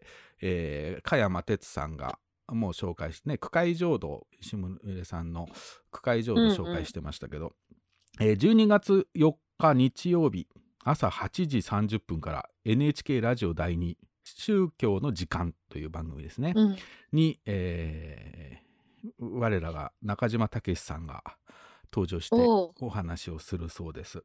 近代が見失ったものとは、仏教を頼りに考えるう水俣病事件っていうことでまあ石,、うんうん。石宗さんのね話とかもするんだと思うんですけど、うんう。うん。ん中島さんあの時々ねラジオのあのえーあそこなんだっけ文化放送のね大竹誠のラジオとかにも出てますけど、まあとにかく話のお上手な、えー人なので、うん。あのこの間僕鳥羽さんの回でもあの中島さんのトーク力についてねちょっと語りましたけどうんうん。朝8時半というね朝から中島さんの話が聞けるという、えー今週の日曜日聞いてみてはいかがでしょうか。はいそ。して、えー12月2日明日ですね、えー12月2日金曜日、えーにあの森真由美さんのね新刊「うん京都不安内」というのが世界思想者から出ます。これあのまあ僕が、えー想定担当してるんですけども、えーうんうん。総画がねスケラッコさん漫画家のスケラッコさんが、あ書い見まてくれて。あ見た？た。可愛いんだよね、うん。すごいね。スケラッコさんがちょっと墨っぽいというかねすあの水彩の、うんあのもよもやもやっとしたようなねあの色ムラのある感じで書いてくれて、墨使って書いたって書いてありました。あそうそうそうそう。でそこに僕が書き文字で「京都不安ない」っていうふうに書いたんですけど、うんうん。えー帯が「京都を暮らすように旅する。市民運動のやりすぎから免疫低下でがんになった。治療の後お体にいいことをするため京都へ時々転地。観光客の集まることとは違う何かが見えてくる」これ森さん本当にねあの、うん。ここ数年ちょいちょい京都に1年のうち何回も京都に来ててうんでまあそれなりに、え1週間とかまあ3日ぐらいで帰っちゃう時もあるけど1週間2週間いて、うんうん。っていうことをされててなんかうん。旅という旅の京都本というよりもあの暮らしの本しかもこのうんうん。ずーっと定住してる人ではないからちょっと旅気分もありながら、でもうん。そのただ単なる観光名所を回るっていうんではなく、うん旅のお視点ではなくて暮らしの視点から京都を書いたエッセイ集であの世界思想者でねずっとお連載されてたものが一冊の本だったと。まあとてもおすすめなので、あの実はあのねまあスケラッコさんはラジオにも、ね、で出てくれた岩永さんともね友達で一緒にうんうん。えーあそこの元田中あたりでね飲んだこともありますけど、うんうん。あのこの本の中にはうちの息子と娘の話うちでご飯を食べてるっていう森さんがうんうんそんな話も登場したりしますので、えー、本と顧問はあ必読の書じゃないでしょうか。森さんもねまたそのうち、えーラジオね前オリンピックの時にね出てもらいましたけど、うんうんまたこの本出たので、えー登場してもらえたらいいかなと思います。うんうん明日発売です。はい。えーそして、えーさっきちょっとね話しましたけど目の見えない白鳥さんアートを見に行くこれあの、えーこの間先週かな？あの鳥取でね、えー上映もありましたけど、えー今週末はなんと金沢で、えー上映があるようです。えー12月4日日曜日、えー金沢21世紀美術館、えー広坂シネマクラブという、えーシリーズで、えー目の見えない白鳥さんアートを見に行くの上映会。しかもバリアフリー日本語字幕付きのお上映があるそうです。これ先着う100名で、えー前売り1500円当日1800円。高校生以下ただ。なのでぜひもう、みあの高校生以下の人たち行って小学生でも全然わかる内容だと思いますね。うんうんうん面白い内容だと思いますので、えー10時とお2時の会があるそうで先着100名なので、えーぜひこちらから、えー、広坂シネマクラブから、えー申し込みしてみてください。はい。うん、これは必見。そして、えーこれ全然、まあ、こ僕と実際関係ないような告知、じあんまり直接の関係はないんですけど、えっ、と、うん12月3日土曜日ですね、今週末土曜日、キネワ旬報シアターね、キネキネ旬のおシアターが千葉の柏にあるんですけど、ここでね、うん。カレーライスを一から作るっていうドキュメンタリー映画が上映されます。これも。だいぶ前のうードキュメンタリーであの前田亜紀さんっていうね、えー人が監督して、えーあの関野義治さんってあのえーぼ冒険家のお冒険家というか、冒険とかねをしてるあのグレートジャーニーとかね、えーやってるう先生がいますけど関野さんのゼミで、あの学生たちとねカレーライスを一から作るってあのつまり、えーカレーライスに必要なもの米とかさ、うん。うんスパイスもそうだし鶏とか。そこから？そうそうそうそう、うん。全部あのカレーライスに必要なものを一から作っていく。もうそれこそ皿とかうんうん。スプーンとかもそうなんですけど、えー全部その一から作っていくっていうのは1年ぐらいかけてやったんですよね。あのうんうんうん。せ学生たちと。でそれを、うん。まあ、つぶさに追ったドキュメンタリー映画があってで、うん。なかなかこれ見る機会がないので多分うんうん。ソフト化もされてないんじゃないかな。あのへーうん、これがねちょうど12月3日土曜日今週末土曜日から、えー9日金曜日まで、えー毎日やってるそうで、えー、と3日には前田亜紀監督とお大島新プロデューサー2人の舞台挨拶もあるそうです。うんううん。んこれねななんでこの話をしたかっていうとこれも数年前に出た「カレーライスを一から作る」って全く同じタイトルの、えーポプラ社からノンフィクションのおシリーズがあってそのちょっと中高生向け小学校高学年ぐらいから読める感じのあのノンフィクションの子供向けシリーズがあるんですけどそこでね、この「カレーライスを一から作る」の本を僕が想定したんですよ。あ、それでそうなのか。そうでそれでつながりがあって、うんうんうまあ、その本もすごいおすすめなんですけどね。うんん。うんうんうん。僕もだから映画館では見たことなくてその作る時に、あのちょっとそういう、えーしなんていうの？試写 DVD みたいなうんやつ？うん。を、あのかお借りしてね、えー見せてもらったんですけどなかなかねこれ面白いドキュメンタリーでねうん、面白そう。だから肉を入れるか入れないかみたいな話とか確かに。肉入れるのだと育てなきゃいけないですよね。急に難易度がね。そうそうそうそうそう。うんで、うん。なんかダチョウだったかな。ダチョウを最初育てようとするんだけど結構難しくて、うん。うんでウコッケイだなんかねあの鳥をね育てんすよね。だけどそこで育てて情がやっぱ移って、うんうんうん。入れるか入れないかみたいなのもその学生の中で、えーぶつかりがあったりして、うん。そういうちょっとおなんていうかなざわざわするう部分もある、うんうん面白いドキュメンタリーなので、えー関東お住まいの方はね柏の記念は順報シアター見に行ってはいかがでしょうか。という感じで告知が続きましたがあっという間に、はいえー3時12分を過ぎてしまいました。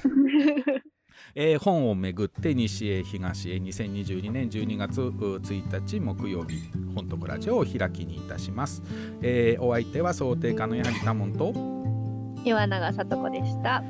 ではまた来週ですねはい、さよな。ら My new favorite color is blue. It's been that way since I started missing you.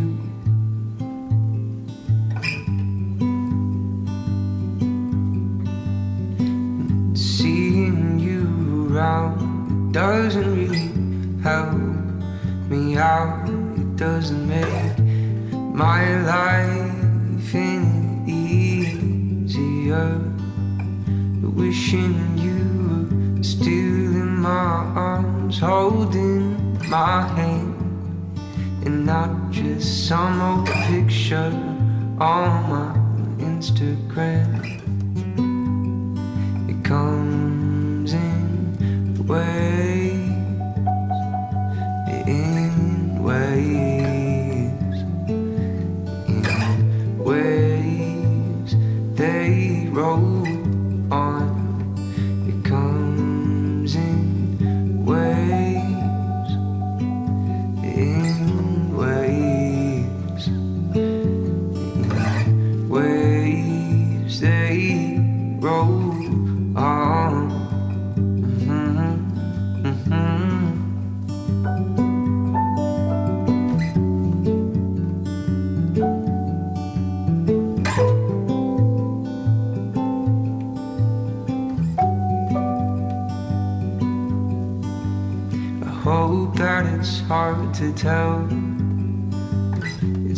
to say, but this it still hurts like hell.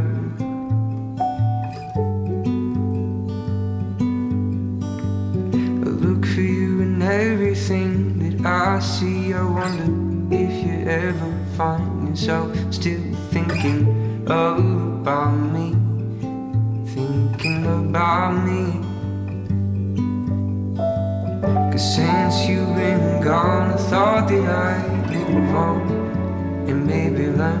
how to actually love someone. I'm not sure I can love